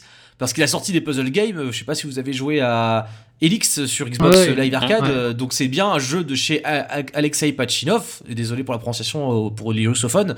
Euh, et bah, pff, je sais pas, vous avez pas envie de jouer à Elix là maintenant tout de suite? Non. Si je vous parle de Tetris, par contre, peut-être que ça vous évoquera des trucs. Mais si, donc, alors, en gros, pour clore un petit peu ce- cet aspect-là, et après je voudrais enchaîner sur un autre genre, euh, Fury et Ruiner et ce que vous voulez euh, de, de- de- de jeux qu'on appelle, qu'on qualifie d'arcade aujourd'hui et qui euh, ben, existent quand même et se forment leur petite niche à eux dans la scène. Power Rumi, peut-être on peut être rentré dedans également. J'ai envie de dire ce qu'on appelle des jeux d'arcade pour désigner ces genres de jeux, ce genre de jeux-là. En fait, ce sont des jeux d'action à boucle courte et avec euh, éventuellement d'autres joyeusetés. Mais je pense que euh, on peut, le petit dominateur commun, ce serait ça. Il y a de l'action, Oui. des, du réflexe, du skill, et ce sont des boucles courtes, contrairement à un jeu d'action comme ben, Call of Duty. Et finalement aussi des mécaniques simples, c'est-à-dire qu'a priori c'est des jeux que même si euh, tu as une longue courbe d'apprentissage pour vraiment maîtriser, c'est euh, tu prends la manette, tu as deux boutons, t'appuies, ça marche. Le fameux easy to learn, hard to master. hein, donc, euh, voilà, facile, Voilà. Facile à apprendre, difficile à maîtriser. Voilà, bah parce que et c'est là que je pense qu'il faudrait distinguer. Si on- je parle de jeux de course arcade, je vais pas juste le résumer par une boucle courte, c'est même l'inverse, parce que il me semble que la différence majeure entre un jeu de course en borne d'arcade et n'importe quel autre type de jeu de course, c'est qu'il n'y a pas un compte à rebours à la con pour euh, te faire perdre au premier tour et t'es obligé à donner euh, Cer-. Si, certains jeux, les... je crois qu'il y T'as déjà les- joué à Crazy Taxi Ouais, voilà, c'est ce que j'allais dire. Mais Crazy Taxi, à c'est vieux. Non, mais euh. Il y a prescription. En, fait, tu, tu- le, le jeu de course arcade, il est, il est tout con. C'est juste que, enfin, c'est quand tu conduis une voiture, quoi. Rends compte que là, euh, bah, conduire dans Ridge Racer ou dans Outrun, bah oui, bah c'est des- c'est complètement débile et que c'est pas du tout, c'est loin d'un d'un Grand Turismo Ah, ou d'un euh, d'un Project Cars euh, qui Donc prend. on parle euh, d'un jeu en- où la conduite c'est facile à apprendre et difficile à maîtriser. C'est ou- difficile à maîtriser parce que même dans, dans Ridge Racer, moi je me souviens, on peut prendre des euh, genre tes virages, euh, tu, tu peux les prendre la, la- on va dire la le cul le, le cul en avant quoi, on va dire. Tellement que tu Ah oui. tournes et que tu dérapes et que tu Ah ouais, moi je me rappelle de, je crois que c'était Toka sur Play ou je sais plus quel Ouais, jeu de rallye ouais. comme ça. Tu, tous les virages, tu les prenais, euh, le machin il était perpendiculaire à C'est la. C'est du n'importe quoi en fait. Ça marche, c'est compliqué à faire, ça marche, et en vrai c'est pas du tout, c'est impossible. Ouais, mais c'est vrai, Voilà, Mar- on a- Mario Kart, euh, c'est Mario Kart, c'est un jeu d'arcade, hein. Enfin, Ah oui, c'est de l'arcade c'est ce pur et que- dur. c'est ce que Et, j'allais dire, tu vois, ouais. genre, le, dérapage, euh, ben, ouais, tout le monde peut déraper, quoi. Mais après, maîtriser le dérapage correctement, c'est clairement c'est easy to learn, hard to master, tu vois. Donc. Ouais. D'accord. Et pourtant, les jeux de bagnole qui se vendent très bien, c'est Gran Turismo, c'est Forza, c'est pas des jeux Ah, d'arcade mais ça. ça touche pas le même public, du tout même. Donc euh, a priori, c'est- ça reste quand même plus niche qu'une simulation? C'est compliqué parce que je viens de citer Mario Kart, donc du coup je peux pas franchement parler de niche. Ah, c'est vrai que Mario Kart, il est peut-être- et c'est c'est peut-être une exception qui confirme la règle effectivement. c'est- euh. C'est Nintendo. Ouais, en euh, fait, le- le- le- il casse un peu Ça les encore. Je pense à- ça encore une fois, c'est un jeu Nintendo. Ah, c'est juste ça. que t'as le, t'as le public derrière. Mais le, le dernier Gran Turismo, il a pas fait tant que ça de vente. Hein. Euh, Euh, euh, Les Forza, il y en a un par an. Enfin, Les, Euh, les attendez, burn-out, voulez-vous nous à chaque faire croire fois, Par contre, euh, ça, ça se vend très très bien quoi. Donc, euh, Oui, Ouais. ça se vend bien, oui, oui, oui. Mais parce que ça aussi, c'est des démos techniques. Moi, tu vois Forza 7, par exemple, euh, il n'a pas été vendu parce que, euh, genre, euh, il y, a, y a 400 voitures. Il a été vendu parce que c'est en 4K, parce que c'est en machin, parce que c'est en milieu. Mais en fait, le truc, c'est que tout à l'heure, on parlait du, euh, du fait qu'il y a beaucoup de jeux d'arcade qui jouent sur la corde sensible de la nostalgie pour vendre. Mm. Euh, les, vous trompez pas, hein, les jeux de voitures ultra réalistes, c'est pas parce que c'est, c'est, c'est pas parce que c'est des jeux qui sont cool, qu'il y a du gameplay et tout. Non, c'est du car porn. Mm. Euh, je veux dire, oui, a une voiture ça. Oui, c'est ça. ouais. et tout le monde veut faire jouer avec des voitures sur un, Mm. sur un écran, quoi. Oui, voilà, bah oui, même quitte à ne pas vraiment faire le jeu à fond, passer les permis sur Gran Turismo et tourner toujours avec le même Subaru sur le même circuit. Ok, euh, enfin, t'as le, ouais, voilà. le mode photo dans, dans Forza Horizon, je pense que c'est le truc que j'ai le plus utilisé, alors que j'ai pas. euh, Voilà. Alors, mais Forza Horizon, par contre, il est un peu plus, il est plus proche de Burnout, non? Plus euh, arcadifiant, Need for Speed, je pense c'est du jeu plus, comme ça. c'est plus proche d'un pro- un project, euh, project Gotham Racing. On va dire ça comme ça. D'accord. C'est semi-arcade, enfin c'est un truc un peu space. euh. ces jeux-là marchaient à une époque. Je me rappelle que sur Play 2, euh, Ouais. j'en voyais beaucoup passer. Ouais, des- ouais, Play 2. Aujourd'hui, peut-être moins Need for Speed, je crois que c'est plus vraiment une licence. euh, Enfin, le dernier avait quoi Un mode scénario? Oui, parce qu'ils parce ont essayé de faire des trucs euh, online et machin. On s'en fout en fait du. Alors, quand tu veux faire de l'arcade, tu t'en fous de, de, de jouer online en fait. Tu joues Bah contre la console, enfin contre le contre le jeu, on va dire. Je suis pas tout à fait sûr dans le sens où euh, c'est- ça marche quand même un petit peu le online sur du, euh, du Forza du Horizon. scoring, typiquement. Oui, oui, non mais ça marche bien. Ah, Ça marche bien, mais je veux dire, euh, tu vas mettre, je sais pas, moi, genre un Street of Rage online, je suis pas sûr que ça va marcher. Hein. Non, mais ce que je veux dire, c'est par rapport euh, les Need for Speed, la- le, déclin, on va dire, de la série, il est, enfin, c'est un peu plus compliqué, je pense. Euh, C'est pas juste le. Effectivement, il y a, il y a le, le mode online qui a été mis un petit peu au, à, à l'arrache, quoi, et des Mm. fois qui est un peu imposé, et qui est un petit peu relou. Mais, euh, mais derrière, il y, avait d'autres problèmes. Enfin, c'est pas non plus. euh, Oui, c'est la concurrence de The Crew, tu vois, ça pose des Non, problèmes. je pense- Non, c'est des, c'est des fusions mais- de fusions de studios à l'époque avec euh, les Burnout et autres. Et puis typiquement sur le dernier par exemple, euh, franchement il, il, il avait des intérêts, il pouvait être sympa. C'est juste qu'en fait il était un peu chiant à jouer. Moi j'aimais bien y jouer parce que le, le dernier donc euh, Need for Speed, il est très zen. C'est quasiment un exercice zen en fait. Tu, euh, tu, tu, tu fais ça le soir avant d'aller te coucher, mais c'est pas le but. Enfin je pense pas que quelqu'un Ah, qui ouais, achète non. un Need for Speed, ce soit pour pouvoir se reposer avant d'aller se coucher quoi. Bah oui, tu veux te péter la gueule contre les flics euh, avec ta voiture avec des néons, quoi. Enfin, c'est Voilà, Need alors, for Speed. alors quoi. que c'est voilà, alors que c'est tout le contraire sur le dernier. C'est vrai qu'il, enfin le dernier. Je, vous- je parle plutôt de l'avant dernier. Le dernier j'ai pas touché. euh, Ce serait Hot Poursuite euh, le dernier ou le Need for Le- Speed tout L'avant court? dernier, c'est Need for Speed tout court, c'est celui qui se passe tout le temps de nuit, euh, voilà, voilà. Et le, le dernier dernier, c'est celui finalement où ils ont encore plus scénarisé avec des euh, avec des séquences, voilà, avec des séquences un petit peu à la euh, comment elle s'appelle c'est- cette série de films euh, à la con. Euh, Fast and Furious. Voilà. Voilà. Ah, c'était déjà une je pense qu'il-. Voilà. Ah non, non je connais pas ces trucs, hein, je, je, je regarde pas. Surtout qu'en plus, je crois que euh, ça fait longtemps que les jeux de bagnole s'inspirent de Fast and Furious et. euh, Non, c'est les Fast and non. Furious qui inspiré des jeux de bagnole. Oui, oui. Oui, et ce vice versa, et vice versa. Voilà, c'est ce que je voulais dire. Exactement. Euh, juste un dernier exemple de jeu de, vo- de voiture, mais je crois qu'on entend, on entend plus parler. Je- il me semble que la hype est passée, que c'est plus un truc qui, qui fait bouger, déplacer les foules. Mais Trackmania, c'était assez arcade en fin de Ouais, compte. Trackmania, on compare les temps. ça- ça, Trackmania, c'est un peu un. Ça marche encore ce C'est- truc-là, je crois. hein. Ouais, c'est un ovni. Ouais, je- Ouais, ouais. Euh, Ça marche, ça marche grâce à la, au- au- La à communauté. comment dire, à la communauté. Je, je veux dire, ils ont, ils ont un cœur de fans qui, est, euh, qui, est- qui sont des fans Ah, hardcore et- et, qui ont jamais. clairement Et là, on a- truc limité en plus. donc. Ouais. Et justement, et là, c'est là qu'on arrive à ce que disait euh, le, le monsieur de Housemark euh, en tout début de podcast, à savoir euh, les joueurs d'aujourd'hui préfèrent faire des jeux en communauté, euh, multijoueurs massifs. euh, et fine de rien, Trackmania, c'est un petit peu ça aussi. Bon, Euh, pas autant qu'un Dota, c'est- mais. C'est- c'est- c'est- on, on arrive à autre chose aussi hein, avec euh, avec Trackmania, c'est, c'est le prix. C'est-à-dire que si ça a marché autant aussi, est-ce que c'est pas aussi parce qu'il y avait une bonne partie qui était gratos Et on en revient encore à à, à Housemarque, c'est-à-dire que euh, le, le changement de le changement de, de comment on appelle ça euh, je, je- je suis perturbé. Modèle économique, j'a- modèle économique, non? Voilà, de, de modèle économique. Je suis désolé, il y a- il y, a une dame qui me parle dans les oreilles euh, régulièrement. Je Oui, oui, c'est. à me concentrer. Et donc, euh, en fait. je, je suis désolé, j'ai- perdu le fil. Il fallait pas manger ce gâteau, Billy Blob.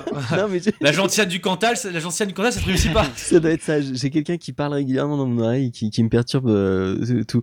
Euh. C'est sûr que c'est une ça. femme ou est-ce que c'est un farfadet ou c'est une femme bizarre.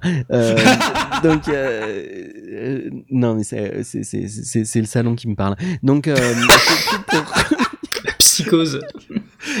Billy Blob, il a vu un brownie traîner sur la table. Il je a, fait- navré. il a mangé tout cru. Et voilà ce qui s'est passé. Je suis navré. Pardon. J'y arrive plus du coup. Euh, je suis perdu. On va parler modèle économique et Oui, de voilà, voilà, le modèle économique euh, Housemark euh, précisait en fait effectivement que c'était la, la, la gratuité ou le, le, le faible coût qui finalement après euh, ben, tord le coût aux, euh, aux, aux développeurs. Et c'est une vraie question. Ça, c'est par exemple, euh, ben, vous, vous, euh, pour Powerumi, vous, vous comptez sur la, la longue traîne pour les vendre. Pour vous, si, si vous comptez sur les hum, sur, sur les sur, sur les soldes typiquement sur PC, est-ce que est-ce, que on peut vraiment compter dessus? Enfin, je veux dire, les ventes qui se font pendant les soldes, finalement, ça, ça, ça c'est, des semi-ventes. C'est quoi pour vous? Enfin, c'est un peu le, problème, le Ouais. problème que tu décris, en fin de compte, c'est, pas un problème qui touche euh, toute la scène indé, indépendamment des gens qui font des jeux d'arcade. C'est-à-dire tous ceux qui ne font pas des PUBG des, des, des LOL en fait. Même, même, Oui, tout à même fait, oui. Globalement, en fait, ça, ça, c'est- enfin, je, je sais pas euh, si vous avez dû sûrement parler euh, de l'apocalypse indépendant là. Voilà, euh, j'ai- voilà, ouais. Allez, ça y est, je le voyais venir, bah voyais oui, depuis voilà, un ça. Voilà. Enfin, en gros, clairement, non, ça touche pas que les, les, les gens qui font des jeux type arcade. C'est, ça touche tout le monde et tout le monde prend ultra cher à cause de ça. Euh, après, C'est juste que les gens veulent plus, veulent plus payer en fait, simplement. ouais, Ils veulent plus payer euh, 20 ou 30 balles pour, euh, pour un jeu en Ça. se disant, euh, Mais, mais en se disant que de toute façon il va. prix. Bah oui, mais euh, en fait, quand t'es abonné, ah, il y a quelqu'un. Et clavier C'est qui écrit au clavier là Alors que je disais, euh, en gros, quand, t'es- quand t'es abonné à- au PS Plus, au Xbox Live, au machin, tu sais que t'as des jeux tous les mois. Tu le sais ça. Après, tu vas peut-être être abonné à truc Electronic Arts machin, donc t'as encore des jeux tous les mois. La plupart des petits jeux, ce qui n'est pas pour moi des petits jeux, c'est des vrais jeux en fait. Le, tous ceux qui sont pas des triple A, bah les gens les mettent un peu dans, de côté et puis ils se disent bon bah il sera gratuit un de ces quatre. Oui, ou alors euh, ou sur, ou sur PC, c'est le réflexe du il sera en Ouais, sol, voilà, il sera oui, le même bah bundle. Euh, même, moi, même moi sur PC, je le fais en fait sur ce truc-là. Ça fait très très longtemps que j'ai pas acheté un jeu euh, vraiment full price en fait sur PC parce que je sais que bah, sur Steam, à un moment donné, il y aura les, les soldes d'hiver, les soldes d'automne, les soldes d'été, les soldes de printemps. Donc de toute façon, euh, il est soldes tout le temps. c'est ça. Donc, euh, Et c'est dommage, ça fait chier en fait. Oui, alors que. Ce qui est- ouais, Excuse-moi, ce, qui euh, est, Max. ce qui est dingue, c'est que je pense que ce que ça va provoquer, c'est exactement la même bulle, enfin en tout cas une bulle similaire qui s'est produite avec les sites web gratuits. C'est-à-dire qu'aujourd'hui, on voit qu'il y a des sites premium Ah qui ouais. arrivent, euh, avec lesquels on doit payer un contenu, Mm. etc. Et là, il faut vraiment que les gens arrêtent de croire qu'on peut payer un jeu 12 balles, quoi. Ah bah non. Moi, je prends euh, Ruiner quand il est sorti. euh, quelques mois après, euh, euh, ils avaient une promo.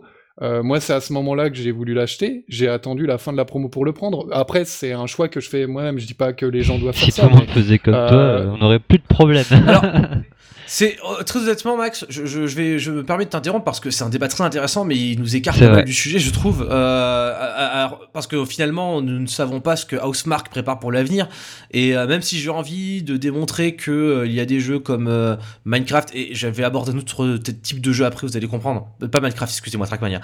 Euh, des jeux qui euh, ont des gameplay arcade, mais qui euh, ont aussi euh, des aspects de jeux plus modernes comme une communauté active et euh, du jeu online.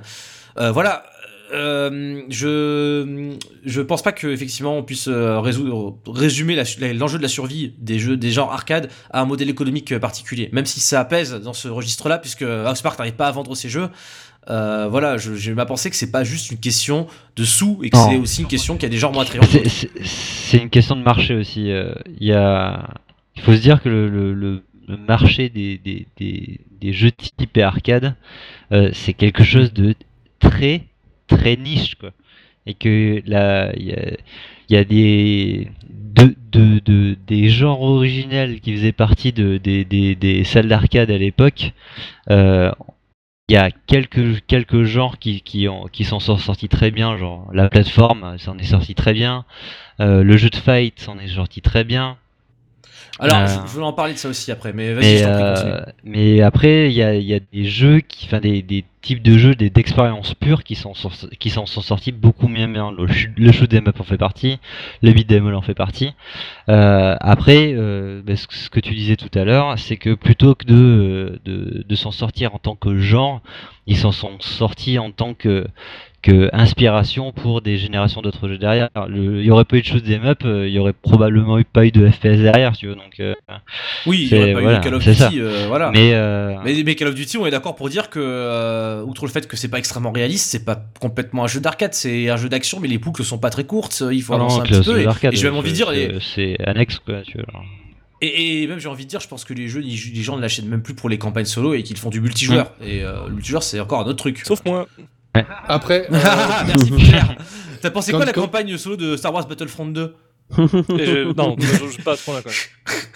Mais quand, quand tu prends le, le- le truc pour lequel, euh, le, comment dire, euh, il y a peut-être un marché qui est plus petit aussi, euh, la réflexion qu'avait Frostis tout à l'heure en disant euh, c'est des petits jeux, je vais les garder pour plus tard, je pense qu'elle est un peu vraie aussi. C'est-à-dire que ça va pas déranger une partie du marché d'aller claquer 60 balles dans un Call of Duty tous les ans qui a du mal à se recycler, sauf a priori le dernier épisode qui était plutôt bon.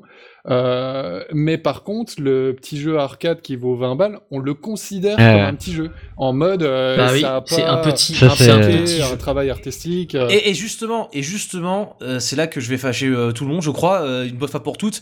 Euh, quand j'ai commencé, je disais que le genre, le genre de l'arcade est peut-être le genre le plus con du jeu vidéo ou un des genres les plus cons euh, du jeu Ah, vidéo. je me casse. C'est une phrase que c'est une phrase que j'ai piqué à Michel Houellebecq et là je vais vraiment fâcher toute la planète. mais, euh, voilà. Non, non. Et ce que je veux dire plus sincèrement, c'est que euh, je, je crois que malheureusement chez le joueur d'aujourd'hui, il y a peut-être une forme de mépris pour les exercices d'adresse pure, le try and, le die and try, euh, le try and die, excusez-moi, euh, ce genre de, de jeu-là. J'ai vraiment pas du tout correctement dit die and retry, mais c'est pas grave. Euh, je crois que peut-être que ce euh, les gens sont prompts à qualifier de petit un jeu qui euh, n'affiche pas d'ambition scénaristique, n'affiche pas une bande son de malade, et dit simplement voilà, appuie sur start, tu vas tirer, tu vas euh, shooter, tu vas bouffer, tu vas taper, et, et puis si tu meurs, tu recommences. Et, Et, je et leur que- réponse, c'est quoi? C'est dommage ratage, c'est ça? Re- repr- reprise, ratage. Mort, mort, euh, recommencer. Euh, mourir, Ouais, recommencer. c'est la loi Non, Molière. Je fais référence. je, je- je fais référence à la, à- à la fameuse euh, petite phrase euh, d'un de nos confrères qui a. Ça, ça vous dit rien sur. euh, Bon, et je vais continuer par. non, non. En vrai, je veux savoir. C'est ton salon qui te Dommage. C'est qui Ouais, C'est c'est ce c'est la que petite j'allais voix dire, qui ouais. dit ça. ouais. Mais non, Dans Mini Blob, je veux savoir de, de, de, qui, quel collègue, quelle phrase. Mais non, mais je pensais à, à- à Jean Z qui avait fait cette remarque euh, concernant euh, concernant euh, Cuphead en disant dommage ratage parce que justement c'était trop difficile et en fait euh, du coup pour lui c'était inaccessible et du coup c'était un jeu qui était euh, ben, qui, qui qui se ratait euh, littéralement parce qu'effectivement il n'arrivait pas à trouver son public parce que les, les- gens étaient euh, Alors qu'il s'est les gens bien, en tout cas, il, s'est bien vendu en plus. Hein. bah a priori c'est- oui Ouais, il a fait euh, du coup, un c'était- million et c'était quelques, ironique ou de deux ma millions, part, un million ou deux millions, je sais plus. Un million. Oui, Et- après, et- ce que. et- ce que- et- oui, et- excuse-moi. Est-ce qu'il s'est pas bien, vendu- il s'est bien vendu parce que euh, on en revient à ce qu'on disait tout à l'heure. euh, Il y a une, une patte graphique qui est juste C'est ça. donc, Et le marketing aussi. Hein. Euh, Ça et le marketing de Microsoft derrière. Ouais. ouais. Et euh, mais pour revenir à ce que disait LP, Et il fait. euh, je, je pense que euh, ce que ce que tu dis dans le, le jeu d'arcade, c'est le genre le plus con. Peut-être, d'accord. Mais le truc, c'est que il y a un public. Il y a, il y a des gens qui sont assez cons pour vouloir, jouer, pour vouloir Ah, mais oui. jouer à ces jeux. Et, et même si maintenant on, on jouera plus à des jeux d'arcade euh, euh, à l'ancienne, parce que euh, c'est plus, Euh, c'est- voilà, c'est plus Ça, il faudra en reparler tout à l'heure. hein. Ah, mais. Non mais euh, c'est- enfin voilà, je veux dire, c'est c'est sans vouloir dire sans dire que c'est con. C'est je euh, les, c'est vraiment ça tu, tu situes ça dans les jeux de, de skill pur en fait d'adresse pure. Et euh, oui, t'as pas besoin de réfléchir pour y jouer, t'as besoin d'être bon, tu vois. Tu peux avoir des, euh, des instants de réflexion pour planifier ton truc, mais tu vas avoir des jeux qui vont être purement de réflexe. C'est, c'est, voilà, c'est, après, c'est peut-être une réflexion inconsciente, peut-être. Comme, euh, comme c'est- Candy c'est- Crush. c'est- C'est une autre, c'est voilà, c'est une En autre vrai, intelligence quoi. Qui est-ce qui joue à Dark Souls pour le scénario ici? Moi? non tu joues pas forcément pour le scénario tu joues un peu pour le lore en fait Moi, Enfin, j'attends les- que ça les- sorte les sur lore, c'est Switch. important. le, le lore est cool, mais en vrai, le, enfin, quand, ce, que, ce qui reste dans Dark Souls, qui joue des heures et des heures, qui teste plein de builds, euh, ils y jouent parce que parce que c'est il y a un dépassement du skill en fait en permanence, tu vois. Voilà. Oui, je euh, suis d'accord. Moi, le lore, je m'en, je m'en tape le coquillard dans Dark Souls. Je sais pas qui est qui, je m'en fiche complètement. En plus, c'est ultra cryptique, tu vois. Alors, c'est c'est aussi cryptique qu'une histoire de shmup, quoi, des fois. C'est comme, de mettre un jeu directement en difficile. Oui, voilà, oui, voilà. Euh, maintenant, le, maintenant, le mode difficile, il est même plus présent. Il est, euh, il est en, c'est en New Game Plus, quoi. Tu as terminé le jeu une fois en, face, en normal. Ah oui, alors. On mode en a parlé difficile, machin. Ouais, ouais, on a déjà parlé, mais c'est Ouais. exactement la même chose. T'as des, moi j'en fais partie. Hein. La, la plupart du temps, les jeux, s'il y a un mode difficile, je me dirais, Ouais, moi aussi. parce que je me dis tiens, bah voilà, euh, ça peut-être être, ça va être plus sympa, je pense. Alors des fois ça change. Tant qu'à se prendre des baffes, autant en Ouais, prendre voilà, vrais. mais oui, c'est ça en fait. Mais sur plein de trucs, hein, même des triple A en fait. Hein, Ouais, carrément. donc, euh, Mais, mais alors, il y a un dernier aspect. On parle de, de, de, de jeux de- d'action avec une intelligence qui n'est pas forcément l'intelligence d'un puzzle. Euh, ça couvre pas beaucoup de choses. Euh, on a parlé des beat'em up, on a parlé des shoot'em up, on a parlé des euh, jeux de course, euh, de- des simulations de sport un peu marrantes qu'on a vu en arcade. Il reste un dernier genre sur lequel j'arrive pas vraiment à comprendre ce qui se passe. les C'est le versus les jeux fighting. de bagarre. Voilà. Alors, Le versus fighting et notamment le fait que ben, j'ai fait comme pas mal de monde. La bagarre. Euh, Moi qui ai été un grand, un, un qui pour moi c'est la grande inconnue le versus fighting. Euh, j'avais trouvé de gens avec qui jouer à Street quand j'étais gamin. J'ai jamais joué à Street. J'ai fait du Smash Bros comme tout le monde, mais je le mettrai pas dans cette catégorie là. Et euh, il y a deux mois j'ai sauté le pas. J'ai fait euh, l'acquisition de Dragon Ball Fighters. Et je crois que j'ai pas été le seul à faire ça. Et bon, aujourd'hui j'y joue moins parce que j'aime faire d'autres trucs. Mais cela dit, c'est un genre que je respecte. Mais est-ce que c'est la niche se rétrécit au fur et à mesure? Ou au contraire est-ce que on voit les gens s'intéresser aux jeux de versus fighting? Est-ce que ça c'est un truc qui a de l'avenir? J'ai pas l'impr- Mais j'ai pas l'impression que ça s'agrandit en fait. Non. Parce que tu. ça, ça s'est agrandi au moment de Street Fighter 4 Ouais, quand même. oui, euh, oui, oui, oui. Ouais. Il y, a eu, il y a eu un gros bond. Ouais, mais maintenant, enfin là, tu pour Street 4, il y a aucun problème. C'est la, c'est le le carton, euh, le carton monumental. Mais après, euh, Street 5, il se prend une tôle. Dragon Ball, Oui, il oui, non, fonctionne mais- parce que c'est Dragon Ball et puis Parce que que, euh, et Ball. puis qu'il est super joli et machin. Mais même au- Et d'ailleurs c'est revendiqué par les développeurs. Ils ont fait un jeu exprès euh, très soigné Ouais, visuellement pour appâter le- les gens. Dans, c'est- euh, c'est- aussi leur, euh, c'est aussi leur, euh, leur leur, marque de fabrique. voilà, hein. Oui, oui, euh, c'est- c'est déjà très soigné graphiquement Mm. sur les derniers Blaze Blue, euh, les derniers Guilty Gear, c'est déjà très très soigné. Après, par contre, ils ont fait quelque chose de plus accessible euh, en, disant franchement qu'ils faisaient d'abord, euh, on va dire, un- un- une adaptation, euh, quelque chose d'accessible pour que les, les gens se fassent plaisir. Et après, bon, Bah après ce qui se passe c'est que la communauté décante, euh, les, euh, les faiblards vont sur Xenoverse, retournent sur Xenoverse et il reste plus que les mecs qui jouent comme des brutes. Enfin, non mais le- je sais pas. typique- typiquement le, le versus fighting, moi ce que je, ce que je pense c'est que si euh, il y a un afflux massif de joueurs dans le genre, genre si le joueur devient vraiment super populaire, ce sera à cause de l'e-sport. ouais, ou Parce que c'est grâce, on va dire. Ou c'est grâce à, à l'e-sport. Quoi. c'est c'est méga visuel un jeu de baston en fait. C'est le c'est c'est le truc le plus visuel que tu peux montrer. Parce que euh, même si pour comprendre ce qui se passe et à quel point le ce qui se passe à l'écran est, euh, euh, est, est technique Atypique, ouais, et voilà. atypique euh, t'as pas besoin de connaître tous les contres et com- comprendre la synergie des, des mecs. Tu vois juste des trucs qui pètent dans tous les sens et un gars qui se fait ruiner la gueule en deux secondes quoi Ah, surtout, dans- surtout dans DB Fighters où euh, il se passe des choses impressionnantes, tu fais juste la bonne série de touches et tu vois euh, le feu de- du ciel se déchaîner Et sur la puis, tronche et du puis personnage. quoi. peux comprendre. Enfin, le, Ouais. le spectateur lambda, il va comprendre, il va se dire bon bah lui il joue le mec de gauche, lui il joue le mec de droite, ok. Et puis zou quoi. Enfin, il y a que deux persos, Hey. ça dure 90 secondes. euh. Il y avait. Et des, des, des jeux arcade, en fait, c'est c'est clairement déjà à la base le jeu qui, qui, qui s'en est très très vite le mieux sorti en fait de- dans, en console de salon. Euh, et euh, après, en fait, quand, quand on va au Japon, euh, quand vous allez dans les salles d'arcade, peut-être 70% des bornes c'est des jeux de fight. hein. Et, Ah bah oui, bah c'est. le genre arcade qui a atteint le mass market en fait. Et euh, je, je pense que c'est en grande partie grâce à, à Street Fighter que qu'aujourd'hui en fait le- les jeux de fight bah, tout le monde y joue quoi que ce soit dans sur les jeux Naruto, euh, Smash Bros, euh, Street Fighter. euh, Et pour le coup, on pourra pas dire euh, facilement que c'est le genre le plus con parce que un jeu de baston, ça s'apprend. Ça Ah s'apprend oui, ouais, vraiment ouais, ouais. bien. et puis à la Ouais. dure quoi genre quand tu fais une erreur par un- et c'est des Ah oui. boucles de Ouais, mais tu peux jouer. tu Ouais, mais tu, quand tu fais une erreur, t'es perdu, perds, t'es humilié. tu peux quand même y jouer. Tu, peux quand même y jouer euh, même euh, en mode euh, en mode mode en mode soirée pizza et puis euh, et puis voilà quoi avec des amis euh, même si tu joues pas bien et qu'ils jouent pas bien euh, c'est pas grave euh, ça marche Qui, quoi. qui n'a pas eu un petit frère qui fait juste mâcher tous les boutons pour essayer de gagner et tu le Mm. défonces à la fin.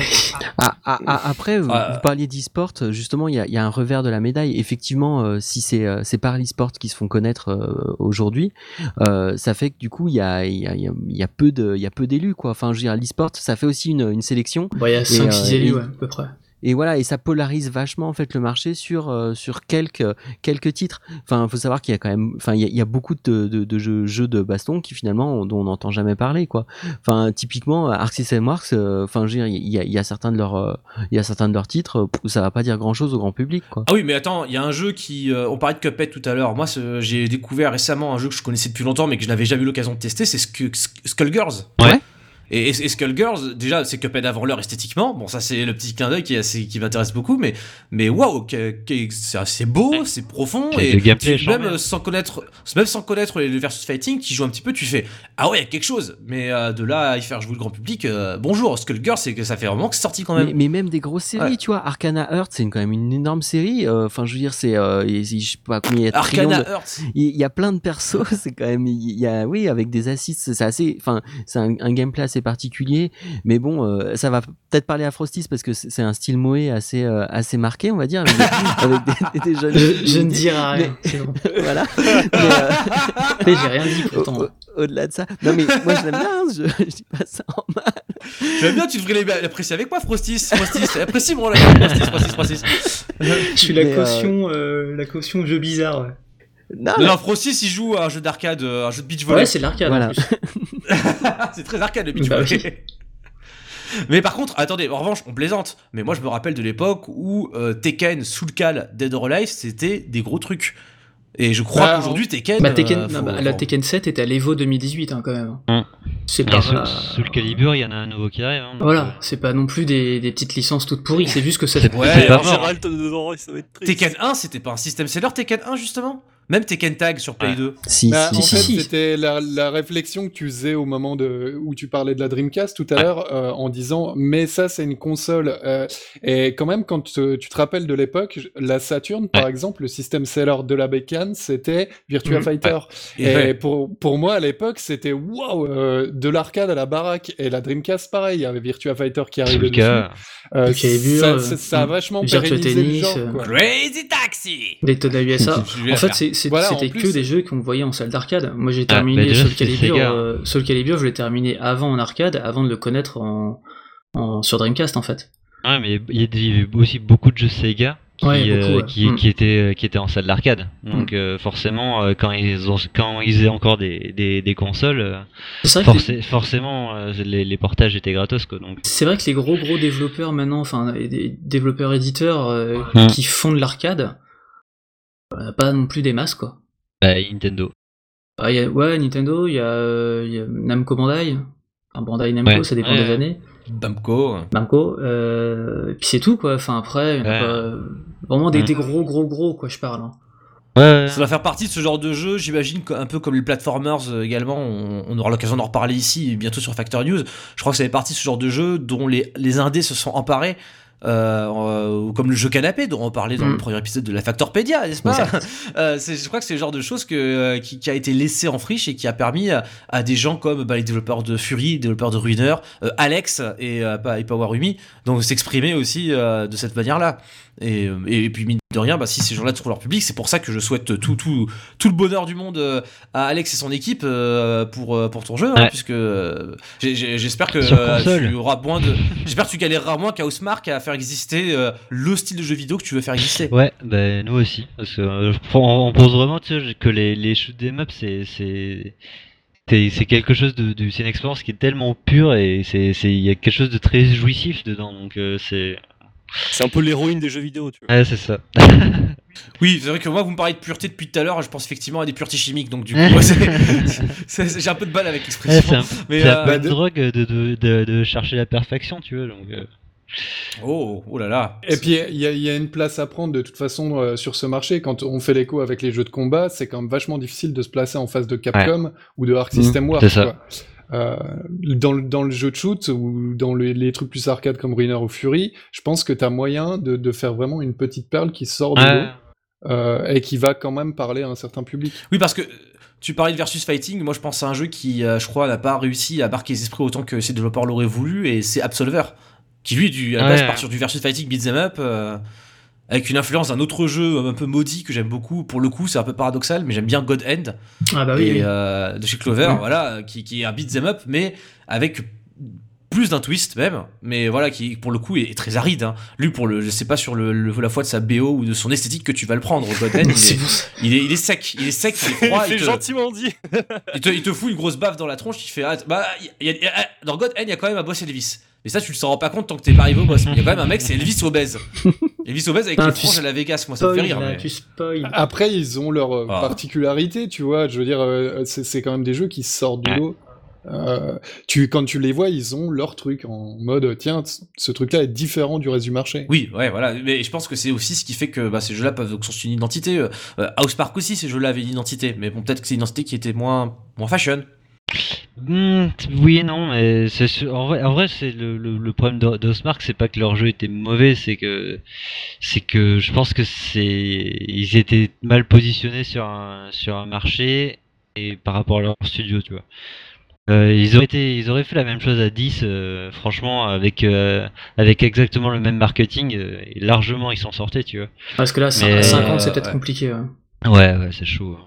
Donc en gros, quand tu dis, euh, quand le mec d'House Mark euh, dit euh, Arcade is dead, t'as envie de lui répondre, ouais, Arcade is dead, arcade faite par 50 personnes avec Eh un ouais, budget voilà, en c'est fait. ça. Enfin, Voilà. je, enfin, je- quand, je- franchement, je pense, je pense pas que l'arcade, je pense qu'elle risque d'avoir une seconde vie.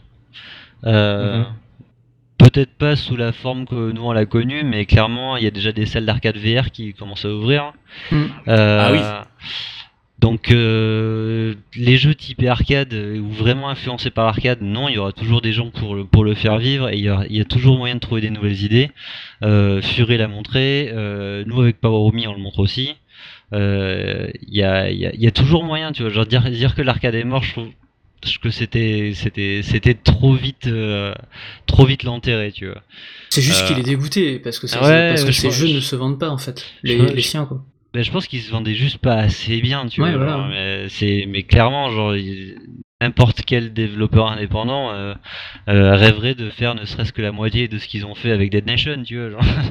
Donc, Mm. euh, Oui, on, on va pas, on va pas C'est ça, plus, quoi. euh, leur cracher non, sur non, le non, fait clairement que, pas. là, C'est des bons jeux, c'est des bons jeux. Ils hein. ont un pédigré, euh, on, on sait pas vers quoi, euh, de quoi Oui, l'avenir sera fait pour eux, Je- sur quels vont se vers se Je tourner. fais pas trop de soucis. mais ils voilà. ont du skill pour faire des bons jeux, donc euh, après. Et puis les deals, les deals avec les jeux gratos sur Ouais. le PSN, c'est complexe. hein. Euh, Ouais. Je sais, je- j'imagine que pour Resogun, ils ont dû quand même euh, toucher un peu. Ouais. Mais euh, en général, quand t'as un jeu gratos sur le PSN, c'est zéro. hein. ouais, c'est pas grand chose. Par contre, tu... c'est la gloire, quoi. Et, euh, Ouais. et toi, Alex, tu penses quoi du mobile? Puisqu'on en a parlé un petit peu, on a, on a parlé de ces jeux-là qui arrivent à exister dans le contexte du mobile. C'est vrai que action, partie courte, euh, voilà. Partagé. hein. C'est te compliqué. ouais. Ouais, J'imagine que, j'imagine que ça joue beaucoup. euh, je, je, je, je, pense que le fait que ce soit souvent tactile, ça doit pas aider. Euh, Il y, euh, y a des, y y a trucs vachement bien en tactile. Tu vois, on parlait de Donwell tout à l'heure, euh, c'est qui, est- qui marche très très bien. Euh, c'est, Le Space Invaders versus Arkanoid. Non, non, il y a des, il y a des jeux sur mobile qui sont euh, clairement, enfin, genre, t'as- ça, ça pourrait être des jeux d'ar- d'arcade de l'époque. De toute façon, il y a des- il y a des jeux d'arcade de l'époque Ouais, qui bah, sortent sur mobile. Euh, on, Donc, euh, euh, Move, Puzzle Bobble, c'est bien un jeu d'arcade Ouais, à la ouais, base. Clairement, clairement. euh, genre, mais t'as vu la, la quantité de cases briques aussi qu'il y a sur les, sur les, les smartphones, Et la quantité de Tetris et tout D'ailleurs, je, je pense- je pense pas que vous l'utilisiez, mais euh, sur euh, Facebook Messenger, on peut jouer à Pac-Man, à Galaga, à plein de trucs comme ça. hein. Ouais, mais voilà. Tu vois, genre, c'est, euh, c'est qu'il y a un truc. hein. Sur, le- sur, sur le mobile, clairement, il y a, y a, y a, c'est, c'est, ça va être un des vecteurs de, qui, se, qui permettra de, d'avoir une nostalgie de l'arcade. Après, je, c'est, c'est- le mobile, c'est, c'est pire que ce qu'il y a sur Steam en ce moment au niveau de l'apocalypse indé, tu vois. donc c'est, c'est, c'est très compliqué. je, je vois pas aujourd'hui des mecs euh, se lancer dans une, euh, dans un jeu arcade mobile euh, en espérant être rentable. C'est, c'est, c'est des mecs qui font ça pour la passion. Euh, et purement pour la passion et qui cherchent pas à, à créer un studio de jeu vidéo derrière quoi. Ils font un projet, ils espèrent, et, ils espèrent qu'il sera cool et puis voilà Ouais, quoi. un one shot quoi. Mais euh, ouais, c'est vraiment du one shot. euh, c'est c'est pas la même optique que, que de vouloir créer un studio et etc. Tu vois. Mais mais non non le, le mobile, tu vois, il y a, il y a des bons trucs à prendre dessus. Et, euh, et le mobile d'ailleurs c'est vachement ins- inspiré de, de- des- jeux d'arcade pour euh, tirer un maximum de un maximum de fric de ces joueurs. hein, donc euh, Oui, voilà, d'où ma plaisanterie du tout début où Ouais, je ouais, disais euh, aujourd'hui les jeux vidéo ne sont pas conçus pour que tu payes à chaque partie, quoique. ouais ça. Et d'ailleurs euh, là-dessus, je pourrais presque vous renvoyer sur ce que disait Patrick Miller parce qu'en fait il utilisait, donc on en parlait au milieu de ce podcast quand il parlait de Tortue Ninja. En fait, il voulait rebondir sur les free-to-play, mais c'est un article de 2012 et en 2012 euh, le free-to-play c'était Zynga qui l'incarnait. Mm. Et là pour le coup, je suis pas sûr que les gens se précipitent au portillon pour faire des Farmville en 2018. Je suis pas sûr. Euh, mais il y a quand même une une chier. Il y en a encore, euh, comme je dis, les, les- Ah, il y en a un tout, t'es traché. les jeux Facebook euh, et les machins, il y en a encore. euh, Ah. c'est juste disons que ça a un peu migré de plateforme en fait, mais c'est resté. Hein. Mais est-ce que c'est devenu le futur du jeu Non, vidéo non, non, mais c'est c'est- Non. mais Ah. c'est un truc de masse. C'est tu vas toucher euh, peut-être euh, 10, 15, 20 millions de personnes qui jouent pas aux jeux vidéo d'habitude et qui vont se faire du Farmville sur Facebook ou des machins comme ça. Au, au lieu de jouer à Fury ou à Oui, Ruiner. parce que c'est trop compliqué. Enfin, Ah, c'est eh oui, c'est- pas, c'est pas le même, c'est pas du tout Voilà. le même marché. il faut acheter une console. Le c'est marché, un c'est tellement, élargi le marché Mm. que. Ah oui, non, mais la, euh, ressemblance s'arrête là. Ah, voilà, c'est euh, c'est des jeux qui euh, te demandent de payer en cours de partie. Mais, mais entre 2012 et maintenant, c'est pour ça que je prends l'article Oui, de oui, Miller oui, avec oui. des parenthèses. Mm. On a développé tellement d'autres façons de faire payer les joueurs pendant une partie. Et là, ça revient au débat que, où je, où je- je t'ai interrompu tout à l'heure, Max, euh, parce que alors c'est intéressant. C'est le débat du euh, comment on rend les jeux rentables aujourd'hui. Est-ce que euh, la seule solution est de faire payer les gens pendant des parties, de leur filer des lootbox et des trucs comme ça Bref, il y a de quoi en faire tout un autre podcast. Et je, Ouais, et- et je carrément. pense que on peut conclure celui-là euh, dès à présent. Ah, Euh, Peut-être je- que Max, tu as un mot de la fin? Oh non, pas spécialement. Ou quelqu'un Je- d'autre, Je, le que- laisserai plutôt à Alex. en fait. moi, je vais, je vais rajouter un truc. euh, je pense que l'arcade est pas mort parce que, euh, alors, je sais, je sais pas si vous avez suivi un petit peu le sujet, mais il y a un, quelque chose qui s'appelle Ex Arcadia qui est en train d'arriver. Et Mhm. euh, c'est euh, c'est des mecs qui lancent une nouvelle franchise de jeux d'arcade qui, euh, qui a ju- ju- a jusqu'à présent été complètement dominée par Taito au Japon. Ouais. Et il y a des mecs quand même qui croient que, que ben justement il y a plein de jeux indépendants sur Steam qui, euh, qui justement sont euh, des, des, jeux d'arcade en puissance qui, qui, peuvent être vraiment intéressants dans des salles. Et euh, il y a un truc comme ça qui essaye de, se monter en ce moment. Et c'est un truc vachement sérieux. hein, donc, donc, donc voilà, moi je pense que l'arcade a encore de, beaux jours devant elle, même si ce sera pas dans la même forme qu'il y a 15 ans. Quoi. D'accord, bah c'est- c'est c'est- c'est- c'est plein d'espoir, effectivement. Ouais, C'est euh, une belle conclusion. Ah, beau ouais. ce que tu dis. C'est ça euh, ouais, il y, y a un, un dernier truc auquel je pensais aussi, mais alors là, si je pars dessus, ça risque d'être un peu long. Il y avait autrefois une initiative euh, qui, euh, je crois, existe encore, mais peut-être euh, qu'elle est encore en travaux ou qu'elle, qu'elle- je sais plus trop ce qui lui arrivait. Le- les sites web étaient un peu morts la dernière fois que je suis allé voir, mais il y avait une borne d'arcade. Je crois qu'elle s'appelle le Winitron. Et le principe, c'est qu'en fait, tu t'installais un logiciel, je crois, sur lequel tu avais un store avec des, des jeux Mm. indés conçus pour l'arcade et tu pouvais monter ta borne Winitron quelque part. Il y en avait quoi, 5 ou 6 dans le monde, une en Australie, une au Texas ou je sais rien. Et en fait, euh, elle devenait un centre d'attrait, mais pas pour les joueurs euh, de tous, de, tout le monde, mais ceux qui étaient géographiquement près de la borne. Et en général, c'était plutôt les développeurs. Donc le principe de ce genre de choses, c'était de créer une animation pour euh, du, la rencontre de développeurs, euh, comme une sorte de game jam ou d'événement indé, si vous voulez. Euh, voilà, il était question que j'en bricole une moi-même euh, pour euh, la poser fièrement dans un coin de Marseille, mais Mm. euh, à l'époque où je me suis enquêté sur le sujet, c'était un peu mort comme projet. Je crois que ça peut, ça a été, en cours d'être lancé. Mais c'était cool parce Mm. que ben c'est une drôle de pourquoi pas quitte à faire rentrer des gens dans l'univers du jeu indépendant, euh, pourquoi pas les faire rentrer par une borne arcade. Ouais, ouais, clairement. Clairement. Et Voilà. puis c'est c'est comme on parlait de, de jeux assez simples finalement dans les mécaniques, je pense que c'est un bon point de départ en plus pour des game designers de Ouais. commencer sur des jeux comme ça quoi. Oui, voilà. Et en plus, on, on remet un genre, euh, bah, comme on disait, hein, des, des- de l'action, des boucles courtes, donc un genre qui paraît un petit peu ingrat au premier abord. On le remet dans son contexte naturel, donc une borne, un lieu public, avec des gens qui passent autour de toi, et donc une certaine convivialité que tu n'as pas forcément quand tu euh, revois ton backlog Steam se remplir de trucs comme le model et que tu veux pas y toucher. Euh, à parler euh, sur Discord ou sur des forums à des gens que t'as jamais vus, alors que là Ah. dans les salles d'arcade, tu, tu, sais, tu, tu, tu, Ah, c'est tu- potes, tu ça. parles aux gens et tout ça. Voilà, Enfin, c'est pas, pas pour rien que les Japonais sont les meilleurs, c'est parce que genre euh, le... en salle d'arcade, bah, t'es- t'échanges des tips en live, euh, tu fais ah non vas-y moi je ferai pas comme ça, je ferai plutôt comme ça, essaye comme ça, j'ai regarde cette route Ouais. elle est bien, c'est- tout l'intérêt de jouer en local en fait. ouais c'est ça. Exactement. C'est, Il y a c'est- 15 mecs qui se foutent de toi quand tu te cut sur ton premier crédit au premier mec que tu rencontres du versus fighting. voilà. C'est clair que c'est plus rigolo que d'être chez soi et de euh, dire si oubliette comme ça dans un casque. Mais je crois que j'ai déjà fait cette blague euh, ailleurs. Dans un autre Factor Cast. Exactement. Alors écoutez, je vais, euh, je vais, je vous remercie euh, d'avoir été présent avec moi ce soir. Je merci Alex d'avoir de accepté notre invité. invitation. Merci, Voilà, c'était fait- cool.